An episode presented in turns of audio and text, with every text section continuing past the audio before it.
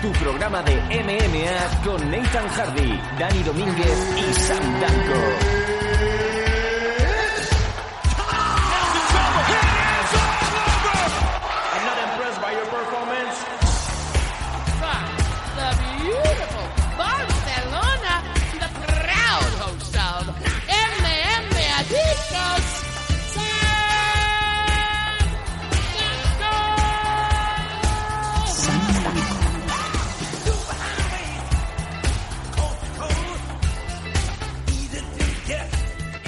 Hola, ¿qué tal? ¿Qué tal? ¿Cómo estamos amigos MM Adictos? Encaramos ya el número 209 con la ilusión del primer día, un poquito también más de desengaño, eh, desengaño amoroso, es como esa, esa chica que siempre nos ha gustado. Conseguimos salir con ella y luego descubrimos que es una adicta a la metanfetadona. Pero bueno, la queremos y no le vamos a decir que no. ¿Cómo estáis? Mi nombre es Sam Danko y en su número muy especial, este 209, porque vamos a hacer un repaso muy profundo de Rising, así como también una crónica sobre el UFC 224, pero lo más importante, y es que tenemos esta semana entrevista, una vez más, una primera espada, primerísima, diría yo, que el propio Nathan Hardy nos va a descubrir quién es. Mm, Sí, bueno, lo primero buenas tardes a todo el mundo, lo de la crónica de UFC 224 está por ver. Sí, Y la invitada que vamos a tener, bueno, ya estoy adelantando con una invitada, la, que va- la persona que va a estar con nosotros aquí hoy en esta edición número 209 de Meme Adicto, no es ni más ni menos que Vanessa Rico, wow. la cual va a tener un combate en Combate América la semana que viene. Dentro de muy muy pocas fechas ya y queríamos tenerla aquí unos minutos antes de, de que se fuera ya para Norteamérica y bueno es en Tijuana en México pero ya es lo, que os digo queríamos tenerla aquí antes pues para que nos comentara sus sensaciones a ver cómo van las cosas y qué es lo que espera allí cuando cuando pisa allí México nuevamente para para pelear. Pues ya os lo ha dicho Nathan, de momento no tenemos a Dani Domínguez, esperamos tenerlo durante el transcurso de este, de este programa. Así que ya sin más dilación nos vamos directamente a esa esperadísima entrevista a Vanessa la chiquitina. Rico, ay qué rico, no os retiréis estos MM adictos.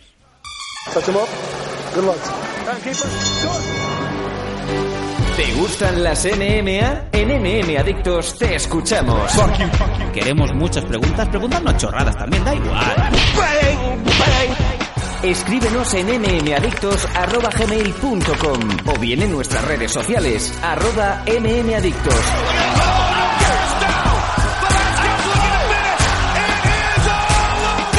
Adictos, tu pregunta y nosotros sacaremos el Conor McGregor que llevas dentro.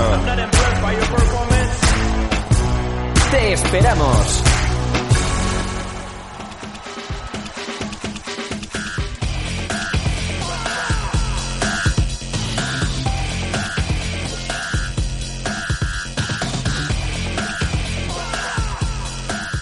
Tiempo de entrevistas aquí en MM Adictos, os lo habíamos avisado al principio del programa y durante la semana en redes sociales tenemos al otro lado del hilo telefónico a Vanessa, la chiquitina rico. ¿Cómo estamos, Vane?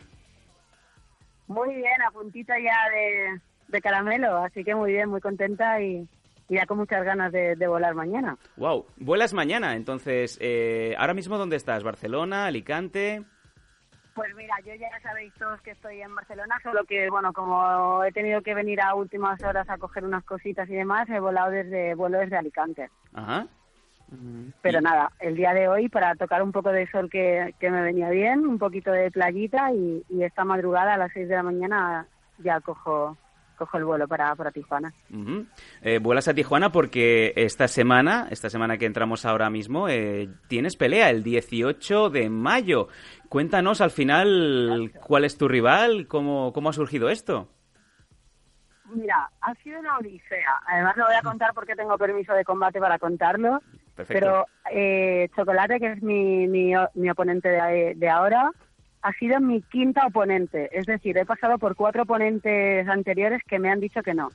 No Wow. sé si es que soy muy fea, me ven muy algo, pero he tenido cuatro oponentes. No voy a decir el nombre por un poco por respeto, aunque yo estaría encantada de decirlo. Pero cuatro oponentes anteriores, sí, peleamos con Vanessa. Dos días más tarde, no peleamos con Vanessa.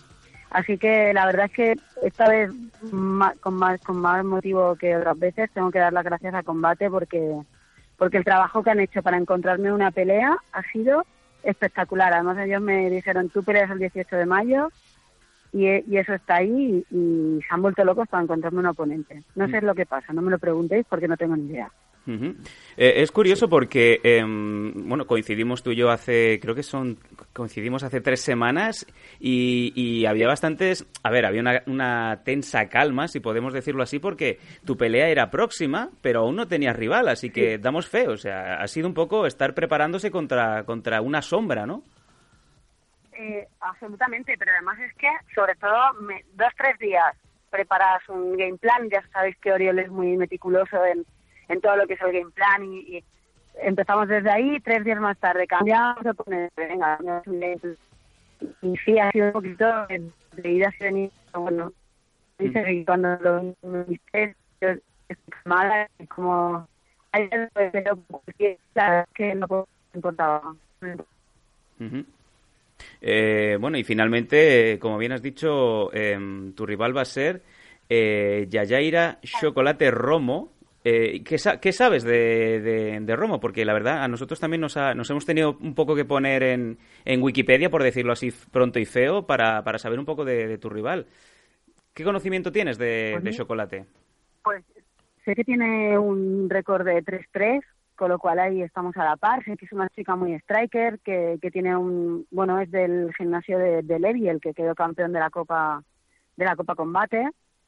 Y, y que es la primera vez que va a dar mi peso, 105, porque es una chica que baja de 115 libras.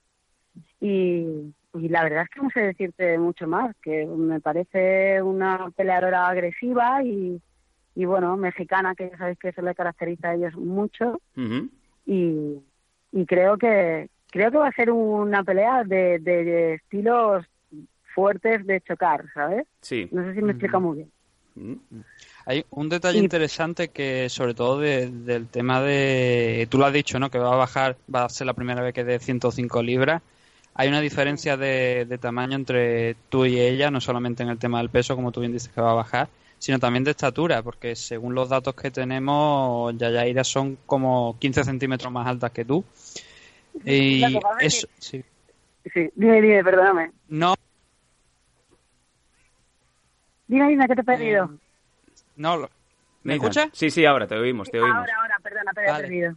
Le- con tantos cambios que ha habido en, en el tema de- del training camp, ¿has podido preparar o cómo has llevado esa, esa diferencia de, de altura? ¿Se la habéis estado preparando? ¿Habéis estado trabajando a lo largo del training camp?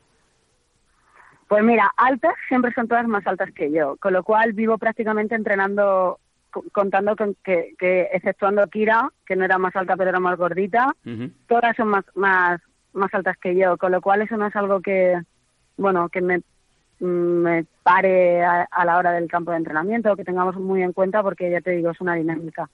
Y sí, me, preocupaba un poquito que fuera tan alta y por eso fuimos a hacer eh, un, un par de días de sparring con Mireia, porque Mireia es una chica striker con unas grandes peleas de K1 y justo mide exactamente lo mismo que, que mi oponente y contamos con que el peso de Mireia en el momento en el que hicimos era el peso de mi oponente cuando peleemos, porque como yo no hago recorte, cuento con mi peso normal y cuento con que ellas van un poquito por encima. Ujú.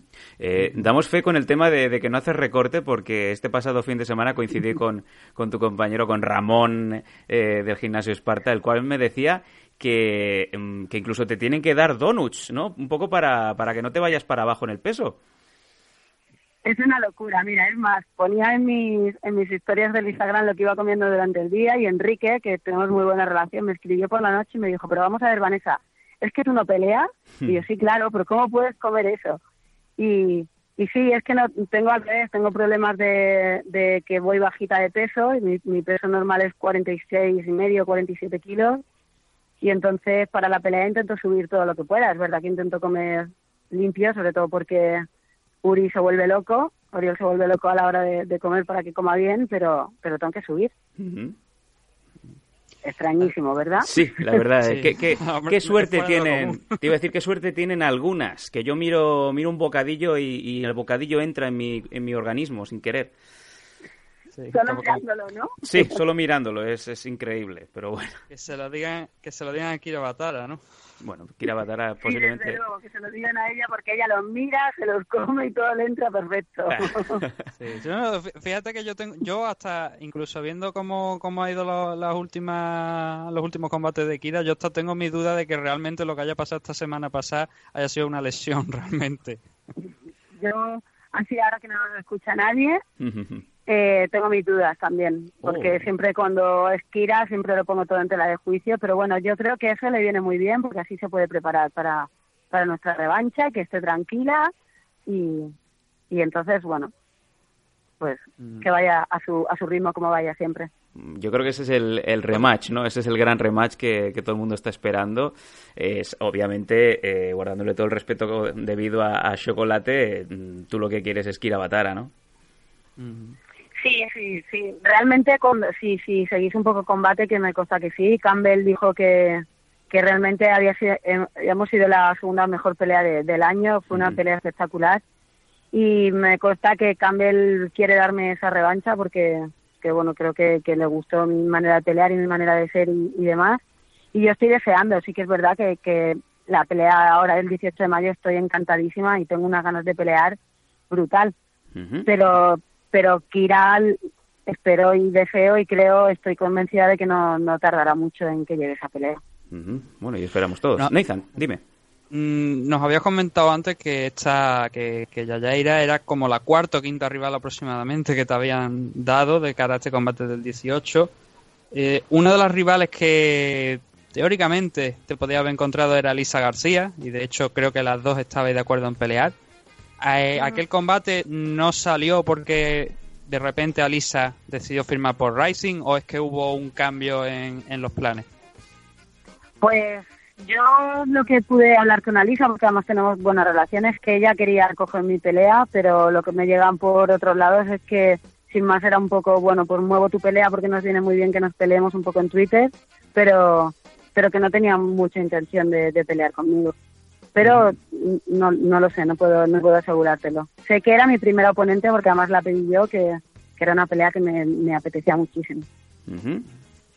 Em, me, me- me resu- me resulta, no, me resulta curioso porque cuando estuvimos hablando con, con Vanessa también, cuando hicimos la entrevista de cara a aquel combate que tuvo en, en diciembre y, e intentamos sacarle la rival, una de las rivales que yo estaba pensando de, de cara a aquel enfrentamiento precisamente era Lisa, porque obviamente es una de las de las top en Combate América, por lo menos la que más nombre está teniendo por el tema de no solo competir en combate, sino también haber competido internacionalmente en Rising.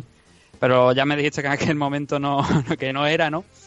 Y me resultó interesante, ya digo, cuando salió el cuando sacaste tú, tú misma el nombre y oye, Sí. una pena, ¿no? Pero espero que en un futuro pues se pueda dar ese enfrentamiento porque la verdad es que es una buena pelea.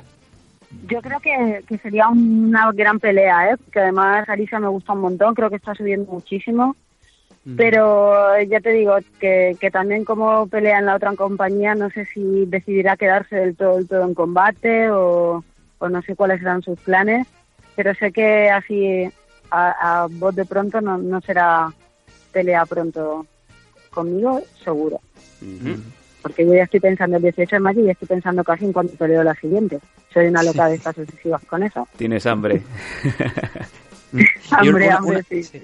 Y una vez pasemos a la siguiente, ¿has escuchado por alguna parte, por parte de Combate América, algo sobre el tema, el tema de la creación de un título en 105 libras? Como ya se comentó cuando Kira se iba a enfrentar a Paulina Granados, que al final no se celebró por el cinturón por el tema del peso de Kira. ¿Has escuchado algún rumor o, o simple- Sí, o sí, esa idea la descarta consta Combate que- América? No, no, no. A mí me consta que, que habrá una pelea por el por el título de 105 y, y bueno, mm, está claro que todavía no está nada firmado, nada seguro, nada 100%, pero lo que yo tengo entendido, y ya te digo, tengo muy buena relación con combate, es que, que habrá una pelea por el título y que ex- existirá un cinturón en 105 en breve. Pues Hasta eh, ahí podemos leer. ves haciendo ves haciendo sitio en la maleta, ¿no? Esto es como cuando te vas de viaje a sitios en donde dices, me llevo la maleta medio vacía para llenarla de material, ¿no? Pues eh, quién sabe. Quién sabe, yo por si acaso me llevo dos maletas, una No. completamente vacía, ¿no? Bueno, eso hacía mi mujer, Ojalá, pero una, me la, una me la, llena- me la llenaba de zapatos, pero bueno, eso es otra historia. de todas maneras, sí que me gusta mucho centrarme pasito a pasito y, y ahora todas mis miras están puestas el 18 en chocolate y el 19 ya estaremos pensando en la siguiente, pero ahora me, me centro absolutamente en, en chocolate, que además me parece un oponente fuerte y, un- y una pelea dura, ¿eh? Sí, no, no lo es. ¿Tienes, ¿Tienes alguna previsión? ¿Has estado preparando específicamente eh, la pelea para, para Chocolate de alguna manera que no hubieras preparado en, en campus anteriores? Sí, mi campus esta vez ha sido completamente diferente y, mira, me gusta un montón que me, que me preguntes eso porque yo intento siempre ser súper agradecida y, y no olvidarme nunca de todos, tanto vosotros como la gente que me ayuda, todo el mundo, pero esta vez sí que, que quiero hacerlo de una manera un poco especial y es a Oriol porque realmente se ha tirado seis semanas no solo entrenando conmigo, sino he estado en su casa, ha estado, lo ha mirado todo meticuloso con Ramón en el Esparta, con David Avellán, con César Córdoba, en el Templum con Ca- Cabral, con Pedro de, de Araña Mollet, o sea, es que ha sido un campo de entrenamiento, creo que es el primero en mi vida tan, tan, tan sumamente completo en la parte de striker, como te digo, en el Esparta, en el Araña que me han ayudado muchísimo las chicas de allí, Bárbara, etc., y Pedro de Mollet en el suelo, y- pero sobre todo Oriol Gasset esta vez ha sido para quitarte el sombrero, así que el, el día 18 gran parte de la pelea es, es suya seguro. Me he puesto un poco sentimental, ¿no, No, chicos? no, es, es así, es así. Y, y basta, mm, como muestra un botón, como bien te digo, eh, este pasado fin de semana hablando con Ramón de Esparta me decía, eh, Vanessa está increíble, es más, incluso ha llegado a lanzarme alguna que otra patada y me ha doblado. Eh, para doblar a Ramón hay que dar muy fuerte, Vanessa, ¿eh? ¿Sabes lo que pasa? Que ellos me han dado también puntos que, que yo no tenía en el sentido de, de una seguridad a lo mejor en según qué aspectos que, que yo no pensaba que podía ser y, y hoy por hoy, ya os digo, nunca me gusta decir lo que va a pasar en una pelea porque yo respeto mucho a todas las oponentes, pero a día de hoy me siento una peleadora mucho más completa desde todo lo que he sentido en mis peleas anteriores. Wow. Em, Nathan, tenemos creo alguna que otra pregunta que a los amigos oyentes han ido dejando durante estos días. Sí, si me permite, antes de entrar Sí, con eso, quería preguntarle que a Vanessa que ahora mismo estamos viendo también que muchos de los luchadores españoles que están peleando en Combate América, sea Irene Cabello, eh, Lufo o Oscar Suárez, están también realizando parte de- del training camp allí en Estados Unidos.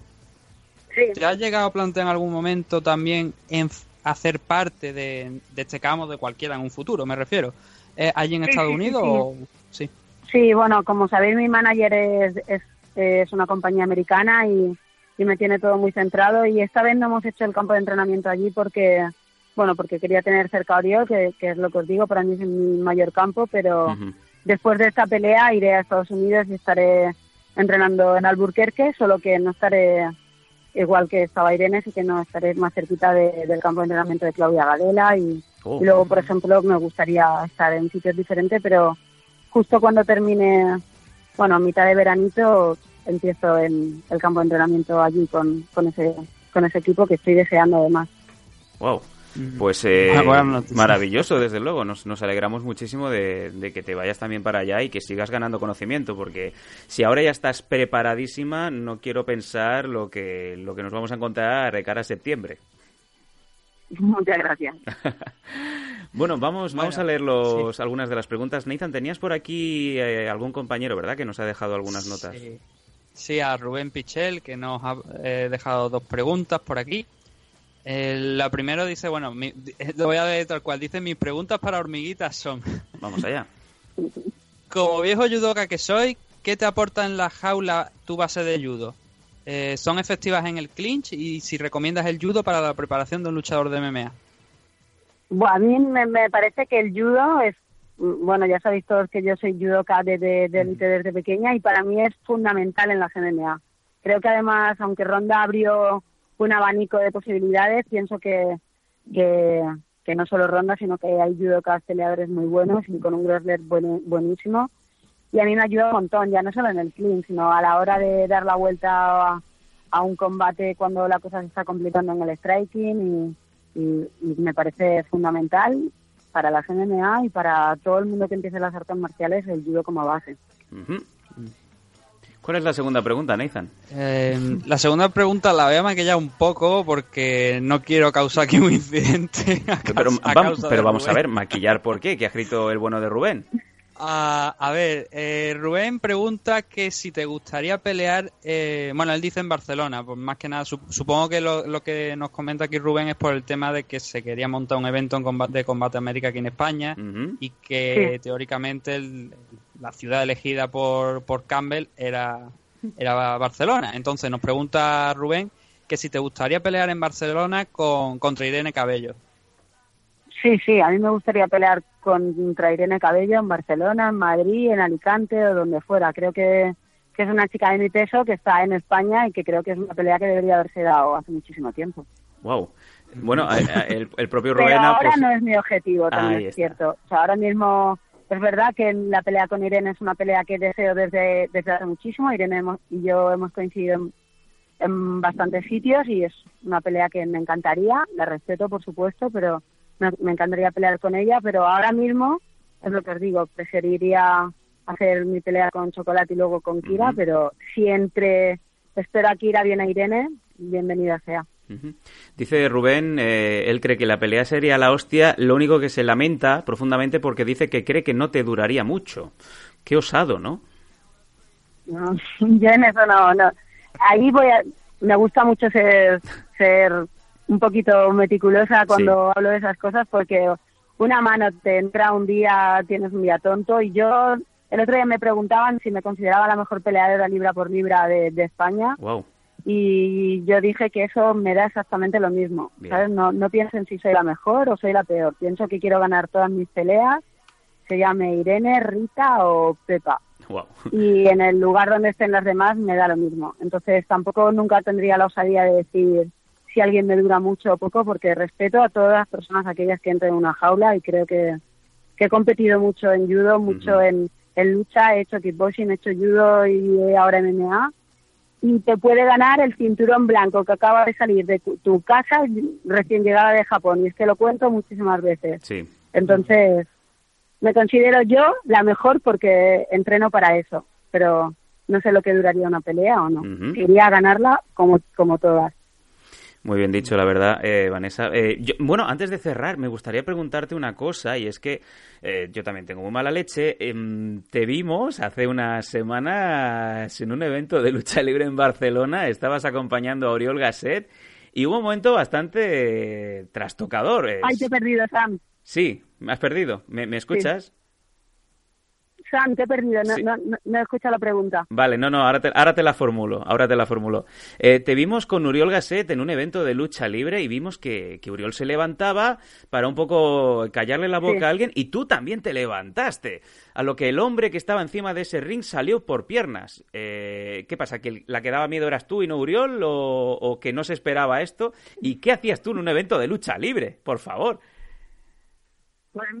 Pues, mira, hacía en un evento de lucha libre porque me encanta. Además, creo que deberíamos de ir todos porque es brutal. Me lo pasé, me lo pasé genial. Y, y bueno, a Oriol le gusta, fue el que me transmitió un poquito esto y yo sé que él va a hacer unos pinillos por ahí y estaré encantada de estar a su lado. Además, yo creo que sería un puntazo acompañarle ahí a la, Oh. a la esquina de, de su debut y estar con él. Y bueno, es que me encanta. Y de hecho, algunas chicas de, de ese mismo de ese, de ese mismo evento me escribieron después para invitarme a entrenar y, y demás con ellas y, y pienso hacerlo en cuanto llegue de, de Tijuana. Madre mía. Oye, pues esto se lo tienes que explicar a Alberto el patrón, porque este hombre sí que sí que lleva en la vena la lucha libre. Esto, aquí estamos hablando, Vanessa, que aquí tenemos 20 años más de carrera, ¿eh?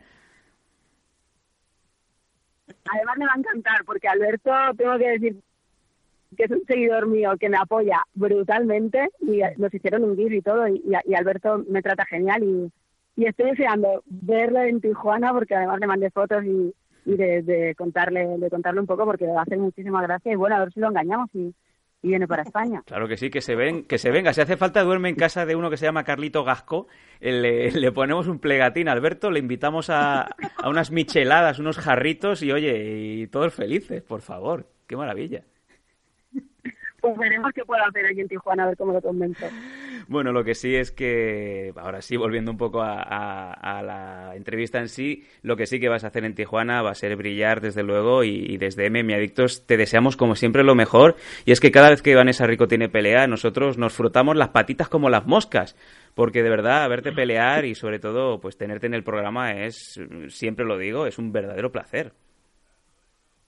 Que va, el placer es mío y además estoy encantada de, de hablar con vosotros y, y lo digo siempre y me reitero un poco de que tengo que dar las gracias porque mis redes sociales, desde que anuncio la pelea o Mm. incluso cuando no anuncio y me preguntan, son, son espectaculares vosotros, vuestro trato y, y creo que al final el MMA se trata de eso, de, que la gente viva contigo la pelea y que y, y yo lo digo de, de verdad queda un poquito a lo mejor un poquito pastel pero siento un montón la fuerza de todo el mundo que me apoya cuando llego allí vosotros lo- lo- la gente que sigue las MMA y, y estoy encantada. Eh, no sé si queda alguna pregunta a Nathan y si no, pues le damos el abrazo correspondiente a, a la buena de Chiquitina. No, simplemente eso, desearle lo mejor de cara al 18 de mayo y que por supuesto estaremos aquí, eh, sea a las 4 de la mañana, la, la hora que sea, intentando ver la pelea en directo, aunque no sé, no sé en, en qué posición de la carta te colocarán, porque la, preliminar sé que la retransmiten en directo a través de, de Facebook y eso se puede seguir muy fácil, pero la otra no sé si al emitir, al emitirla en Univisión tendremos a lo mejor que esperar aquí a que la emita Gol Televisión. La verdad es que eso no, no lo sé todavía.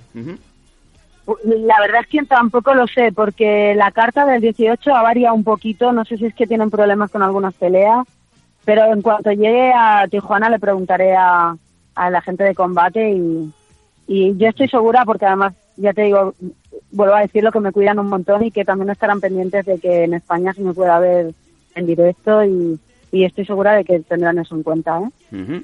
Bueno, pues estaremos atentos a ver qué es lo que sale esta semana y por supuesto también se lo haremos llegar a los oyentes para que ellos puedan seguirla en directo. Desde luego, bien, pues muchísimas gracias y, muchísimas gracias, y además Vanessa. espero que Sí, no sí. la perdáis claro No, no, vamos a estar aquí, a- ya te digo, eh, si hace falta me tomo algo, como si fuera la discoteca, me tomo algo para, para estar toda la noche en vela, para ver el combate de, de Vanessa Rico y pasarlo bien, claro que sí. Eh, pues lo dicho, Vanessa, muchísimas gracias por tu tiempo y todo lo mejor para este próximo fin de semana en Tijuana, en donde vas una vez más a romper la pana. a romper la pana nunca mejor dicho, ¿no? Desde luego. mexicana, pues, pues sí, güey, allí iremos. Pues Ala, pues muchas gracias y un abrazo. un, un abrazo. Un abrazo. chicos. Muchas abrazo. gracias. A ti siempre. Chao.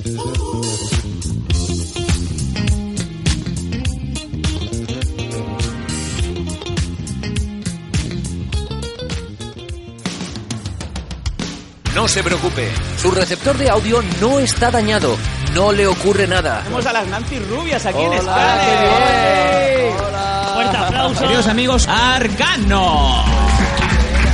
Y tenemos a Amado Jaime. Os va a descubrir, cerrando los ojos, lo que es el sentimiento de la música. Bueno, y si los dejas abiertos también. No, ¿eh? ya, O sea, pero que la bueno, lo música que- lo no- Quizá no lo sepa, pero acaba de entrar en un mundo único. Un lugar lleno de risas y momentos inigualables en los que se preguntará, ¿qué demonios he estado haciendo con mi vida todo este tiempo? El Porta. Hola, ¿qué tal? Otro pelos, ¿no? Yo. Otro pelos. Adelante, Eva Santolera, muy buenos días, bienvenida a los Danco Amiga. Hola, buenos días. ¡No me jodas! ¡Es ella! Desde Barcelona, para todo el universo. Los maestros de la carcajada 2.0. Sin censura, sin guion, sin moderación. Lostanco.com. Con el pelos y el campeón.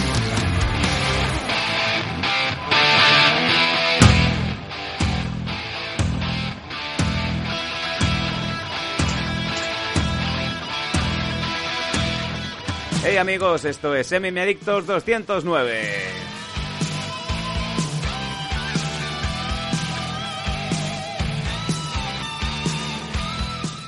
Siempre decimos, después de el, primer, el primero, el corte obligatorio, las redes sociales nos podéis seguir en Twitter, arroba mmadictos, en Facebook, facebook.com barra mmadictos o también en Instagram, en eh, mmadictos-podcast.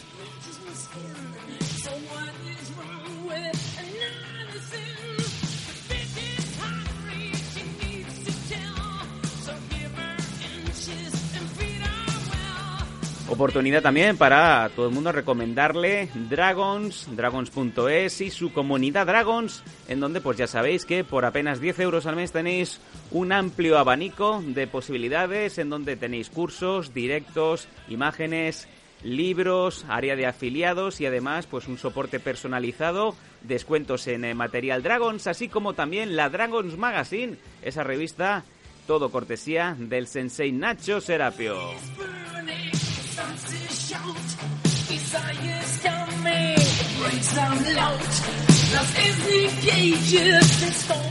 Y bueno, no por último, lo menos importante, también recomendaros eh, que tenéis más MM Adictos si queréis en patreon.com barra mmadictos, nuestros suscriptores ya lo saben bien, además del programa gratuito que tenéis normalmente cada domingo, hay un programa extra durante la semana, uno mínimo, en donde siempre hay más noticias que no han podido entrar dentro del formato normal, así como también previas de otros eventos, análisis de otro también otro tipo de eventos que no son tan eh, abiertos al público o incluso eh, programas personalizados según nuestros eh, oyentes también con preguntas, con monográficos sobre luchadores, todo lo que podáis imaginar.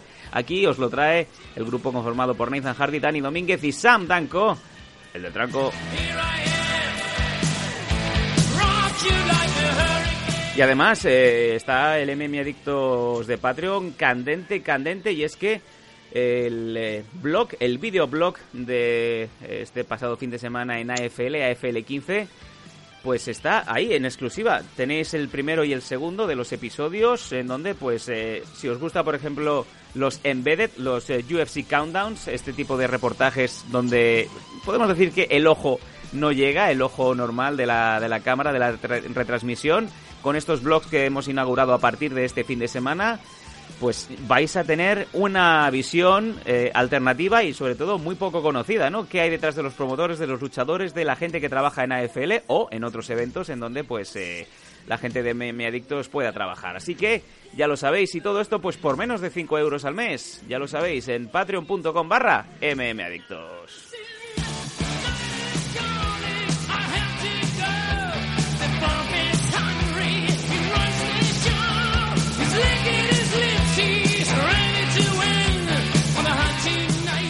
Y ya después de haber hecho la entrevista de rigor a Chiquitina, a Vanessa Rico, la cual ya sabéis, este próximo 18 de mayo va a pelear en Tijuana contra Chocolate en eh, México versus el mundo. Vamos a ir a otros temas en este programa, en este 209 de MM Adictos. Y como habréis visto en portada, queríamos hacer un análisis en profundidad de ese evento que se disputó en Japón, el Rising que en su décima edición contó con un evento muy igualado, con peleas muy divertidas y sobre todo con una de ellas, la última, sin ir más lejos, en donde tuvo un final que aún está saliendo como highlight de la semana. Y yo creo que nadie mejor que nuestro, nuestro analista número uno de MMA en Asia, Nathan Hardy, para traernos eh, un poco ese análisis completo, bien, bien cortadito, bien troceadito, para hacer las delicias de todos los oyentes. Nathan, Cuéntanos cómo fue este Rising 10 el pasado 6 de mayo en eh, Fukuoka. Mm, bueno, es que estaba ultimando algunas cosas, algunos detalles sobre tema de audiencia y tal y cual, porque no va bien la cosa en el sentido de como debería ir. Va bien la cosa en Rising, pero no va bien en el tema de audiencia en general para el mundo de las MMA en Japón. Los que hayan escuchado Ah, bueno, los suscriptores de Patreon ya, ya habrán podido comprobar que comentamos algo al respecto desde en el último programa. Correcto. Pero bueno, el evento general, bien. Lo que es el evento en sí, muy, muy bien. Bastante interesante. Pocas peleas. Bueno, hubo unas cuantas que se fueron a decisión, pero aún así fueron decisiones que fueron entretenidas, que no fueron cualquier cosa. Especialmente, por ejemplo, el Manel Capé contra Kaya Sakura y otros combates que, que fueron algunos de kickboxing, la mayoría de MMA, pero hubo tres de kickboxing. Y han dejado algunas cosas de futuro que también podemos debatir aquí porque son cosas que llaman mucho la atención. Pero ya digo, sensación general de este primer evento del año de Rising, bastante bien. Pero esto nada más que ha hecho empezar. O sea, lo importante viene, suele ser conforme va pasando el año y iremos descubriendo en próximas fechas. Pues eh, vamos a ver qué, qué, nos deparó este Rising 10 en Fukuoka, en el Marine MS de Fukuoka, en donde pues tuvimos 12 peleas listadas, aparte de la de... También teníamos... Eh, no, correcto, 12 peleas. Voy a empezar desde abajo, Nathan me para donde lo considere. Como bien ha dicho Nathan, había tres combates con reglas kickboxing, eran combates de kickboxing, así que se nos quedó en no 9 te, de... Sam, no te, no te estoy escuchando, se está cortando una barbaridad ahora mismo. Eh, como bien decía, do, eh, 12 peleas, 9 de ellas de MMA y 3 de kickboxing. La primera de las peleas que tenemos listadas en la división Bantamweight, to, eh, Tomohiro Kitai ganando a Kirogi Darvish por split decision. Este combate era de kickboxing, Nathan. Mm, sí, a ver, no sé si, porque estoy teniendo problemas de audio, entonces no sé yo si desde la otra parte pues estará recibiendo lo que esto, lo que voy a comentar. Si es así, pues ya sabes, dame una indicación por algún lado. El, este primer combate, pues tú lo has dicho, ¿no? Era de, kickboxing. Eh, Darvish Kurogi, pues venía de, vencer eh, un torneo que es cuyo ganador en Rice, ¿no? Pues iba a participar aquí. Eh, no era el primer combate de Kurogi en, en MMA, eh, digo, perdón, en MMA en Rising. Ya había estado en el mes de octubre, donde se hicieron también varios combates pero sí que es su segundo empate, su segundo empate porque aquel combate contra Yuki en octubre también acabó como empate. Y Tomohiro Kitai es otro luchador también de, de kickboxing. Y doy la gracia a Rising porque en, a veces es difícil encontrar el récord de los luchadores, en el caso de Kitai se encuentra ahora mismo con un 11-8 es un luchador que ha pasado por compañías como Crash, creo que ahora también me parece que pelea en Knockout, no tengo la confirmación exactamente porque ya digo, a veces es muy complicado, pero me suena, me parece que también andaba por Knockout o, por Rice incluso, creo que también. Una de las dos compañías, hay tres grandes compañías ahora mismo de kickboxing allí en Japón, una es Rice, la otra es Knockout y también por supuesto K1, ¿no? Y Darvish Kurogi pues venía con un 5-2-1 de récord, y ya digo, venían de. En el, caso de Kurogi, pues había tenido que ganar un torneo para tener esta oportunidad. El combate, como te digo, como todos los de kickboxing realmente que vimos en la noche, que fueron tres, fue bastante entretenido. Eh, si, teniendo en cuenta que esto es kickboxing, con lo cual el combate no se jugó al final, de, o sea, no se jugó por la actuación completa, como si los combates de MMA, ¿no? Pues entonces aquí vimos un primer round donde Kitai quizá llevó más la voz cantante, en el, en el segundo Kurogi pues cerró un poquito más la distancia que había, ¿no? Que habíamos visto en el primer round donde Kitai pues dominó un poquito más la situación. Ahí Kurogi pues consiguió ganar, eh, yo creo personalmente opino que consiguió ganar el round. Y en el tercero hay, hay un intercambio, ¿no? Donde Kurogi consigue un knockdown, lo cual eso ya eh, pues le pone el round a favor, pero tengo mi duda de cómo realmente se llegó a punto este combate por el sencillo hecho de que a partir de ese knockdown, ¿no? Kitai cuando se recupera un poquito más de, lo que ha sido ese, ese golpe, empieza a, presionar, obviamente, viendo la situación, viendo que de base pues encontraría eh, un con un, un knockdown y tenía que, cerrar la distancia, eh, o sea, tenía que cerrar las puntuaciones en los combates de los jueces si quería llevarse este combate. Finalmente yo creo que lo que vimos, quizá a lo mejor los dos primeros rounds pudieron ser para y a lo mejor a ojo de los jueces y este tercero para Kurogi, a lo mejor incluso pudimos ver, puede que un 9-8 a lo mejor o un 9-9 a lo mejor en, en, este, en este tercer round, pero el caso lo importante es que fue un empate aquí en el primer combate de la noche y Kurogi todavía está eh, viéndosela y deseándosela no para conseguir una victoria en, Rising en los dos combates de equipos que ha tenido hasta ahora. Buen debut también de Kitai aquí en la compañía, así que mm, la verdad es que estaremos pendientes también de lo que es un poco el, el el circuito de kickboxing de manera más pues más, más cercana no porque se prevén grandes movimientos en el tema de kickboxing en Rising para lo que resta de año. Seguimos subiendo división strawweight paja 53 kilos. Las chicas Kanako Murata ganando a la británica Lanchana Green por Anaconda Choke en el primer asalto. Sí. Kanako pues iba a enfrentarse contra Weili Zhang eh, que era la luchadora número uno en China. Wei Li Zhang alegó que tenía una lesión en el hombro, con lo cual no se celebró finalmente ese combate. Lo que hemos sabido después es que incluso Willy Zhang ha firmado con USC y estamos hablando que esto fue mm, cinco días después de- de decir que se salía del combate contra Kanako Murata, entonces no sé si habría algo ya pactado y habrá fingido una lesión o si esa lesión existe de verdad. El caso es que lo que está lo que está claro en el caso de Willy es que se va a enfrentar si todo continúa como, como debe continuar, se enfrenta contra Daniel Taylor eh, a finales del verano, me parece. aproximadamente. Yo he sido 127, me parece que era la fecha donde se van a ver las caras Zhang y Daniel Taylor, como digo, Sí. si todo continúa igual.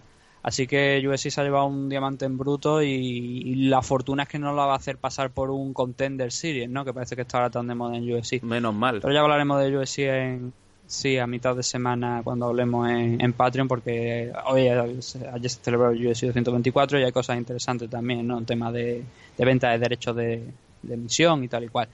Eh, lo importante aquí que nos centramos hoy era ese enfrentamiento, ¿no? Como tú bien decías, entre Kanako Murata y Lanchana Green. Lanchana Green había sido semifinalista del Ultimate Fighter 23. Aún así no tenía muchas peleas profesionales. De hecho, eh, a la hora de llegar aquí nos la colocaban creo que con un 1-1 de 1-1-1 de récord, es decir, una victoria, una derrota y un, y un no contest o un empate. Y había mucha duda, ¿no? De qué es lo que nos íbamos a encontrar aquí. Pero bueno, Kanako Murata lo teníamos muy claro. Kanako Murata es Wrestler y ella se iba a basar en tratar de derribar a su rival y trabajar en el suelo. De hecho, Kanako es campeona del mundo en la categoría junior en wrestling.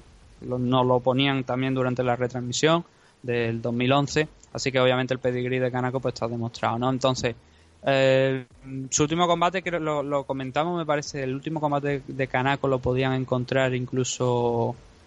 o, bueno, no, el, el último combate de Kanako no, pero uno de los últimos combates, el último que tuvo en Rising concretamente, que fue contra Rin Nakai, ese todavía se puede, la gente cogimos ese combate, ¿no? Y lo comentamos, lo pusimos en Patreon, así que si la gente le quiere echar un vistazo y está suscrito por 5 euros, pues, por menos de 5 euros, pues puede echarle un vistazo ahí. En este combate, pues Kanako hizo lo que se esperaba, ¿no? Atacar a, a las piernas, un single leg, ya de inicio prácticamente, y después de un scramble, batallando por la posición, pues finalmente consigue en guardia.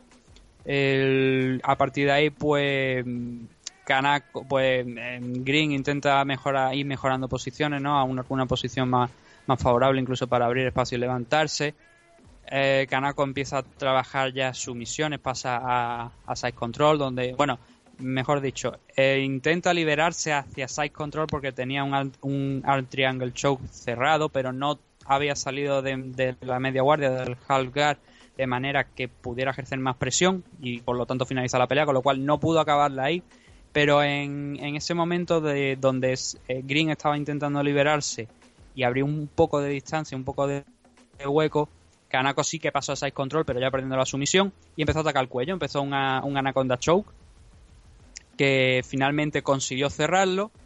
Kanako intentó incluso ejercer un poquito más de presión, intentando agarrar o bien las piernas de, de su rival, o bien, como finalmente hizo, eh, agarrar un, poco un poco los brazos, ¿no? De manera que eh, ejerciera más presión sobre, sobre el cuello. No, como te digo, no consiguió realmente el, ni el alcanzar las piernas ni el alcanzar el brazo, pero sí que la presión era tanta que el, el árbitro tuvo que intervenir porque si no, bueno, creo que en ningún momento me parece que Green llega a tapear, pero sí que se veía que se estaba empezando a dormir y el árbitro pues optó por, por parar la pelea. De- lo que te quiero decir, no, o sea, no, no he revisado el combate, con lo cual no sé si es exactamente Green la que se rinde o si que o si ve el árbitro que se empieza a dormir y por lo tanto paran la pelea. El caso es que hay un detalle importante del enfrentamiento, es que Kanako, cuando se levanta, vemos que tiene el ojo izquierdo completamente cerrado. Y es un buen detalle que Frank Trigg y, y el otro hombre, que ahora no recuerdo exactamente el nombre, se me, se me, se me ha pasado, no sé quién, quién era ahora mismo el que está como, como comentarista, pero sí que han sido los, tanto Trigg como él han sido los, los últimos que han hecho, o sea, han sido los que han hecho los últimos shows de Racing.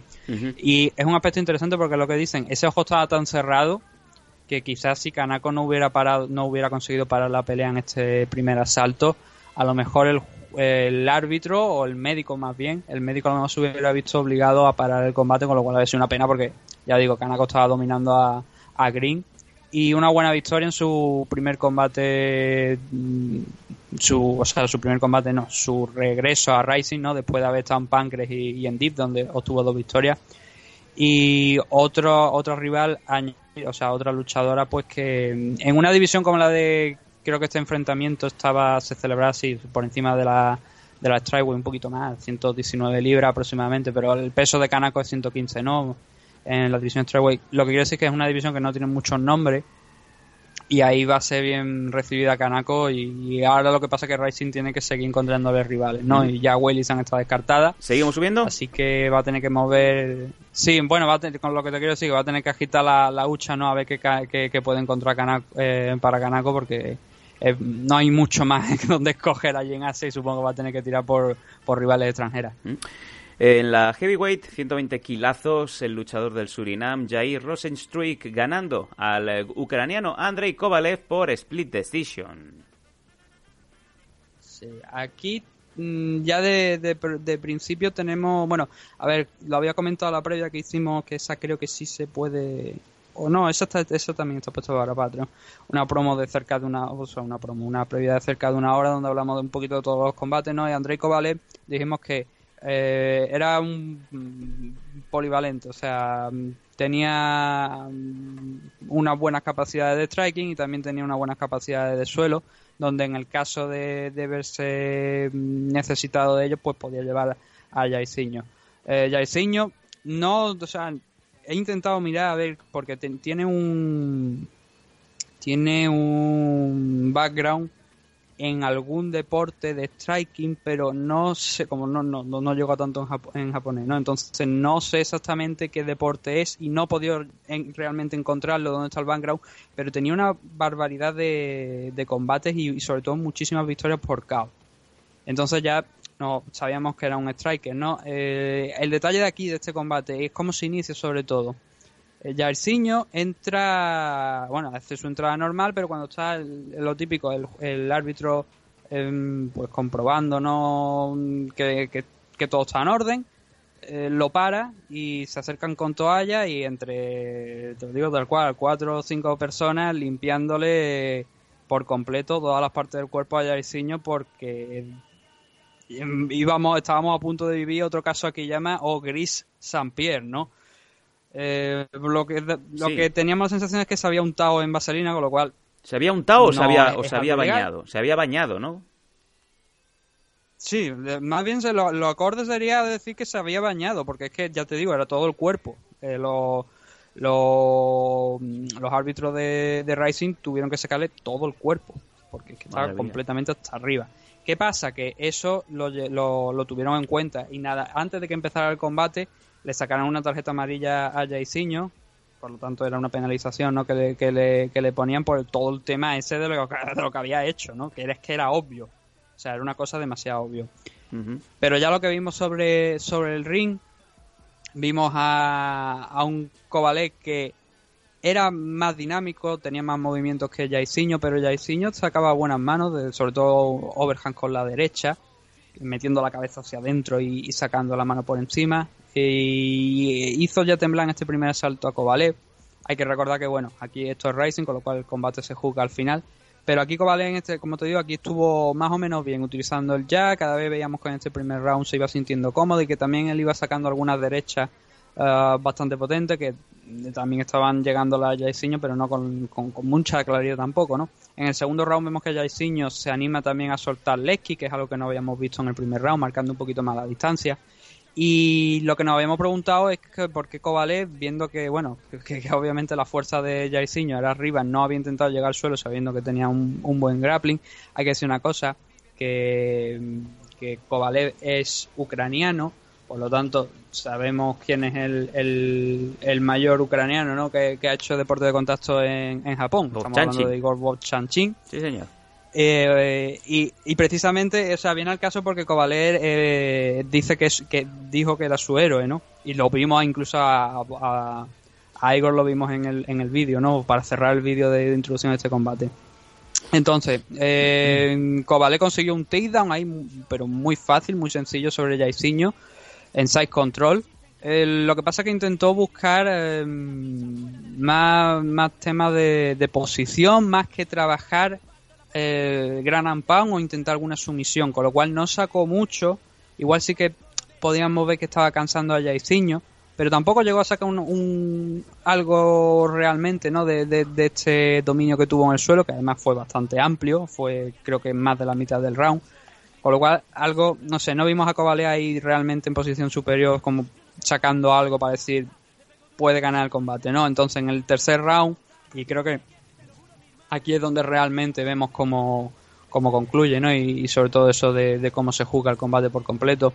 Vemos que Jairzinho para varios takedowns de, de que incluso hay un momento donde Kovalev pues falla, como te digo, este take- un- uno de los takedowns y va arriba, entra en el clinch y cuando intenta empujar, llevarse con él a, a, a, en el clinch, lo que hace es caerse él de espalda. Y Jairzinho, un hombre de no sé cuántas libras ahora mismo había dado exactamente sobre la balanza, pero un heavyweight con esa potencia física, mm, pues le cae encima, le cae encima y, empieza pues a lanzar algunos golpes, tal y cual, empieza no, tampoco demasiado, pero claro, sumado también a lo que en la, en la parte final de- del round volvió, bueno, ya se, se consiguieron incorporar, pero volvió Kovalev a fallar un takedown, se lo paró bien Jairzinho y volvió a, a soltar algunos golpes de, desde posiciones superiores.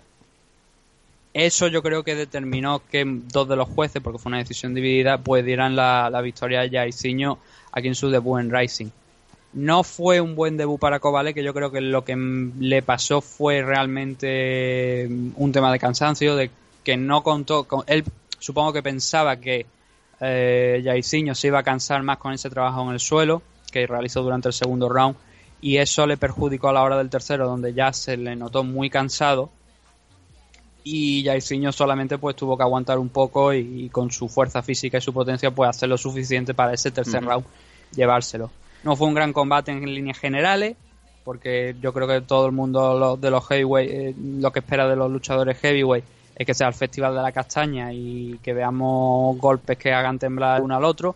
Lo vimos en el primer round, pero ya digo, a partir del segundo Kovalev entró en modo mm, inteligente, por decirlo de alguna manera, ¿no? Porque obviamente si tú tienes una base de, de grappling que no tiene tu rival, pues puede aprovecharla para dormir la pelea y sacar algo, pero no le funcionó, como digo, el cardio, no, no aguantó el cardio y a última hora Jairzinho hizo lo necesario para llevarse la victoria, así que mm, no sacamos muchas conclusiones positivas, como te digo, pero una victoria es una victoria para Jairzinho y seguramente, teniendo en cuenta que necesitan más heavyweight, pues seguramente Kovalev y Jairzinho volverán a Rising.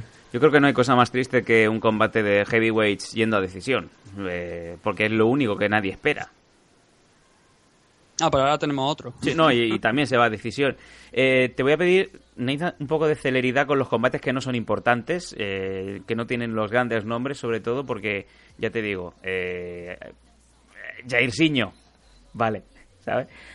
Próximo combate, Sí. heavyweight, también 120 kilos. El croata ante Delicha, ganando al eh, brasileño Ricardo Prasel por otra decisión, en este caso unánime. Sí, vale. Aquí teníamos a, a Delilla, que Delilla es eh, pareja de entreno de, de Mirko, como también nos lo recordaban aquí. De hecho, eh, cuando estuvieron, cuando estuvo Mirko a final de año, yo diría que yo diría que era Delilla. La verdad es que ahora mismo no recuerdo exactamente de quién era, pero hablando con Fran y compañía, dijo que había un chico que era el futuro teóricamente de Croacia en el mundo de, de las MMA y creo que ya te digo que era antes de Lilla y finalmente lo teníamos aquí en esta car. Delilla no había peleado desde 2015 donde se rompió la pierna básicamente contra Marcin Tibura ahora mismo está en UFC, ¿no? Y, pero tenía, aún así tenía un buen registro, ¿no? A, la hora de llegar aquí. Tenía un 14-3, con lo cual, pues, eh, como te digo, era un, un luchador croata, pues bien preparado, con un, un- una buena cantidad de peleas, ¿no? Contra, eh, calidad contra- contrastada, ¿no? Después de todos, de todos los combates que había tenido. Y, y llegaba aquí a Rising, pues eso, ¿no? Con la incógnita de ver si era el nuevo Mirko. Es- son luchadores diferentes, a pesar de, como te digo, que sea tra- training partner de, de Mirko, porque Mirko es más striker, Delilla es striker también, pero no, o sea, pero se maneja bien a la hora de, de pelear en el suelo, como vimos en este enfrentamiento. Ricardo Prase, la verdad es que fue una, una actuación decepcionante cuanto menos, porque no nos sorprendía ¿no? Que, fuera a buscar el tema del grappling y, de hecho fue lo que vimos, ¿no? La clave fue eh, durante los tres rounds prácticamente, bueno, el segundo y el tercer round son un calco el uno del otro y pero el primero fue donde vi un poquito más acción, ¿no? Hasta que Prassel pues se cansó, reventó prácticamente y en el segundo en el segundo y el tercer asalto veíamos como Delilla paraba los takedowns y, y entraba en guardia y se limitaba a lanzar golpes y asegurar la pelea.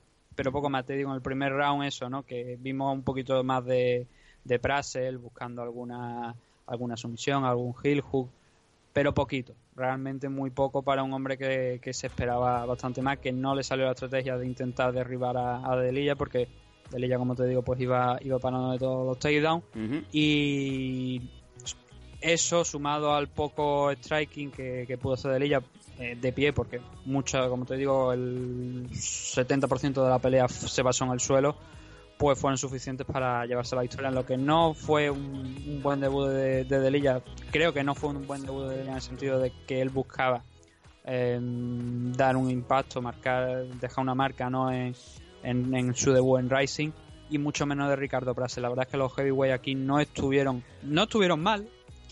A lo mejor Ricardo Prase sí que podríamos decir que no estuvo a, la altura, pero porque tampoco, porque tiene un estilo muy particular. Bueno, llegaba aquí con 9-0, ¿no?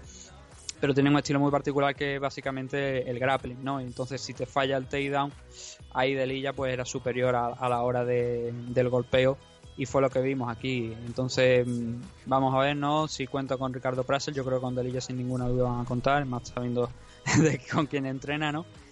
Y ojalá hubiésemos pudiésemos aquí hablar, ¿no? De, de dos combates heavyweight que hubiesen acabado de forma espectacular, aunque no fuera por cabo por sumisión, ¿no? Pero la verdad es que no, no, no tuvimos aquí unas grandes actuaciones memorables, ¿no? Para, para dejar en la historia. Los cuatro a la calle, mejor.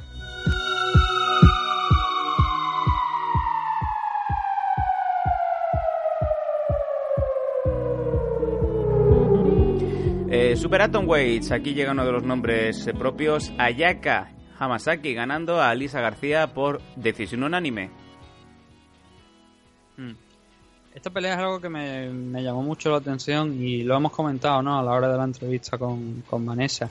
Que llamó mucho la atención que Alisa pues estuviera promocionando la pelea con Vanessa y que de repente a los 3 o 4 días eh, saliera Yaka Hamasaki con su cinturón eh, de Invista, que por cierto no debería poder llevarlo por el sencillo hecho de que ella misma fue la que renunció al cinturón para subir a la categoría Strikeway, a las 115 libras de Invista y no tiene motivo alguno para llevarlo, salvo que tenga una copia, porque obviamente después de haberlo defendido algunas veces, porque le dijeran, pues toma, este, este, este para ti, ¿no? Sí. Para que te lo quede en tu, en tu casa. Pero como te digo, me llamó mucha atención no ver a Yaka con el cinturón, porque de hecho, el, este mismo fin de semana que se celebró Rising, se celebró también eh, un show de Invista, que era Invista 28 29, ahora no sé exactamente la cifra. Pero al día siguiente estaban, estaban ya diciendo, o, creo que fue esa misma noche que se celebró en Vista, estaban diciendo que el cinturón Atomweight se iba a disputar. Se iba a poner en juego inaugural. Creo que está Jinju Frey, me parece, disputando el título contra otra chica, que ahora no recuerdo exactamente quién es. Pero el cinturón Atomweight obviamente no está en posesión ya de, de Ayaka después, no solamente de, ahora que haya vuelto a Rising, que no sé si volverá a participar en Invista, pero simplemente porque ya ella misma renunció al título, ¿no? Cuando subió a la categoría Strikeway tuvo que dejarlo vacante. Entonces, teníamos el enfrentamiento de, de Ayaka Hamasaki contra Lisa García, que Ayaka la podemos considerar la número uno a nivel mundial, o por lo menos entre las tres primeras, ¿no? Pero yo diría que la nivel, a nivel mundial la número uno en la categoría Atomweight, principalmente porque no hay una categoría más fuerte, o sea, no hay, no hay una categoría o sea, no está la categoría Atomweight, en, por ejemplo, en compañías como USC o, en Bellator, sí que están en Invista, entonces a la hora de medir, eh, de poner un estándar, pues obviamente en Invista hay mucha más competición de la que está en Raw UFC o, en, o aquí en, en Japón. Y, entonces lo que teníamos, ¿no? Teníamos a Yaka que se enfrentaba a Alisa García. Alisa García, que ya la hemos, ya hemos hablado, ¿no? Con, con Vanessa, era principalmente, bueno, entrena con su entrenador ellos Barnett, que por supuesto estaba en la esquina. Y el estilo principal de, de Alisa es el grappling, es el, el concretamente, ¿no? Y su estrategia pues se basaba eso, en, en derribar a, a Yaka, pero Ayaka tiene mucha mucha experiencia ya y, si bien no fue un dominio completo del, combate, sí que tenía controlada la situación. Hubo algunos momentos donde parecía que, bueno, veíamos a Lisa García avanzando completamente, soltando manos haciendo retroceder a Ayaka, pero como te digo, Ayaka con la situación controlada. Vimos también um, en el último round concretamente, quizás es donde más peligro puede que tuviera Alisa García, porque um, hubo un scramble, Alisa eh, Ayaka cayó de espaldas sobre Alisa, entonces Alisa cogió, aprovechó para cerrar un gancho, salía hacia un intentar ganar la espalda ¿no? y cerrar un show, pero no lo consiguió. De hecho, ese, ese tercer round acaba con, con Ayaka intentando eh, realizar un armbar para finalizar a Lisa. No fue la pelea más bonita de, de Ayaka Hamasaki de la carrera de Ayaka, pero como te digo, fue un control casi por completo de la situación que no confundí con dominio. Controló la pelea, la tuvo donde quería, como ella quería, e hizo lo suficiente para ganar aquí en su debut en Rising. Que mm, obviamente era algo que esperábamos, ¿no? Teniendo en cuenta, como digo, que es la número uno a nivel internacional en la categoría Atomweight, pues lo extraño era eso, ¿no? Que no hubiera debutado en Rising. Entiendo que era en parte también, ¿no? Por el tema del contrato con Invista, que como te digo, actualmente no sé en qué punto está.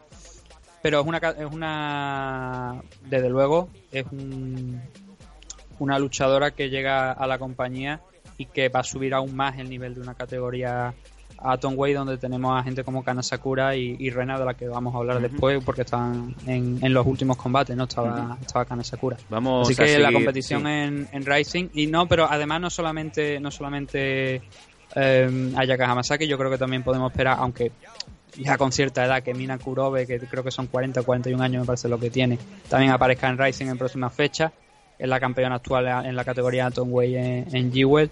Con lo cual, ya digo, hay luchadoras japonesas en la categoría que están cada vez agregándose, pasando más a Rising, donde ya lo ha dicho Sakakibara, lo que quiere es hacer una federación, no una, una compañía de una federación, donde con campeones de diversas compañías pues aparezcan en, en Rising y, así lo está haciendo, porque tenemos ahora ya a Yaka Hamasaki por suerte de regreso en Japón.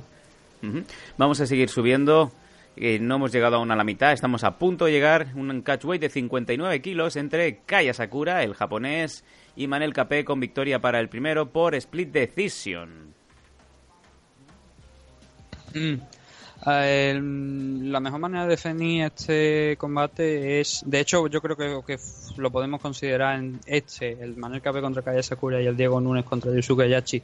Yo diría que son los of the Night Ahí estaría la discusión entre ambos. Manel Capé, pues ya lo conocíamos, ya lo conocíamos del torneo Bantamweight, ¿no? Kaya Sakura ya había tenido una pelea contra Kisaemon Saiga a final de año, que también consiguió vencer. Y Manel Capé, pues bueno, perdió en semifinales contra Kyoji Horiguchi, que estaba en el main de, destacar. Eh, la, palabra velocidad creo que se queda corta, ¿no? Aquí vimos intercambio, o sea, fue un, back and forth constante, o sea, un combate de ida y vuelta entre Manel Capé y Kaya Sakura con acción por todos lados. Cuando uno golpeaba, eh, el otro devolvía el golpe constantemente.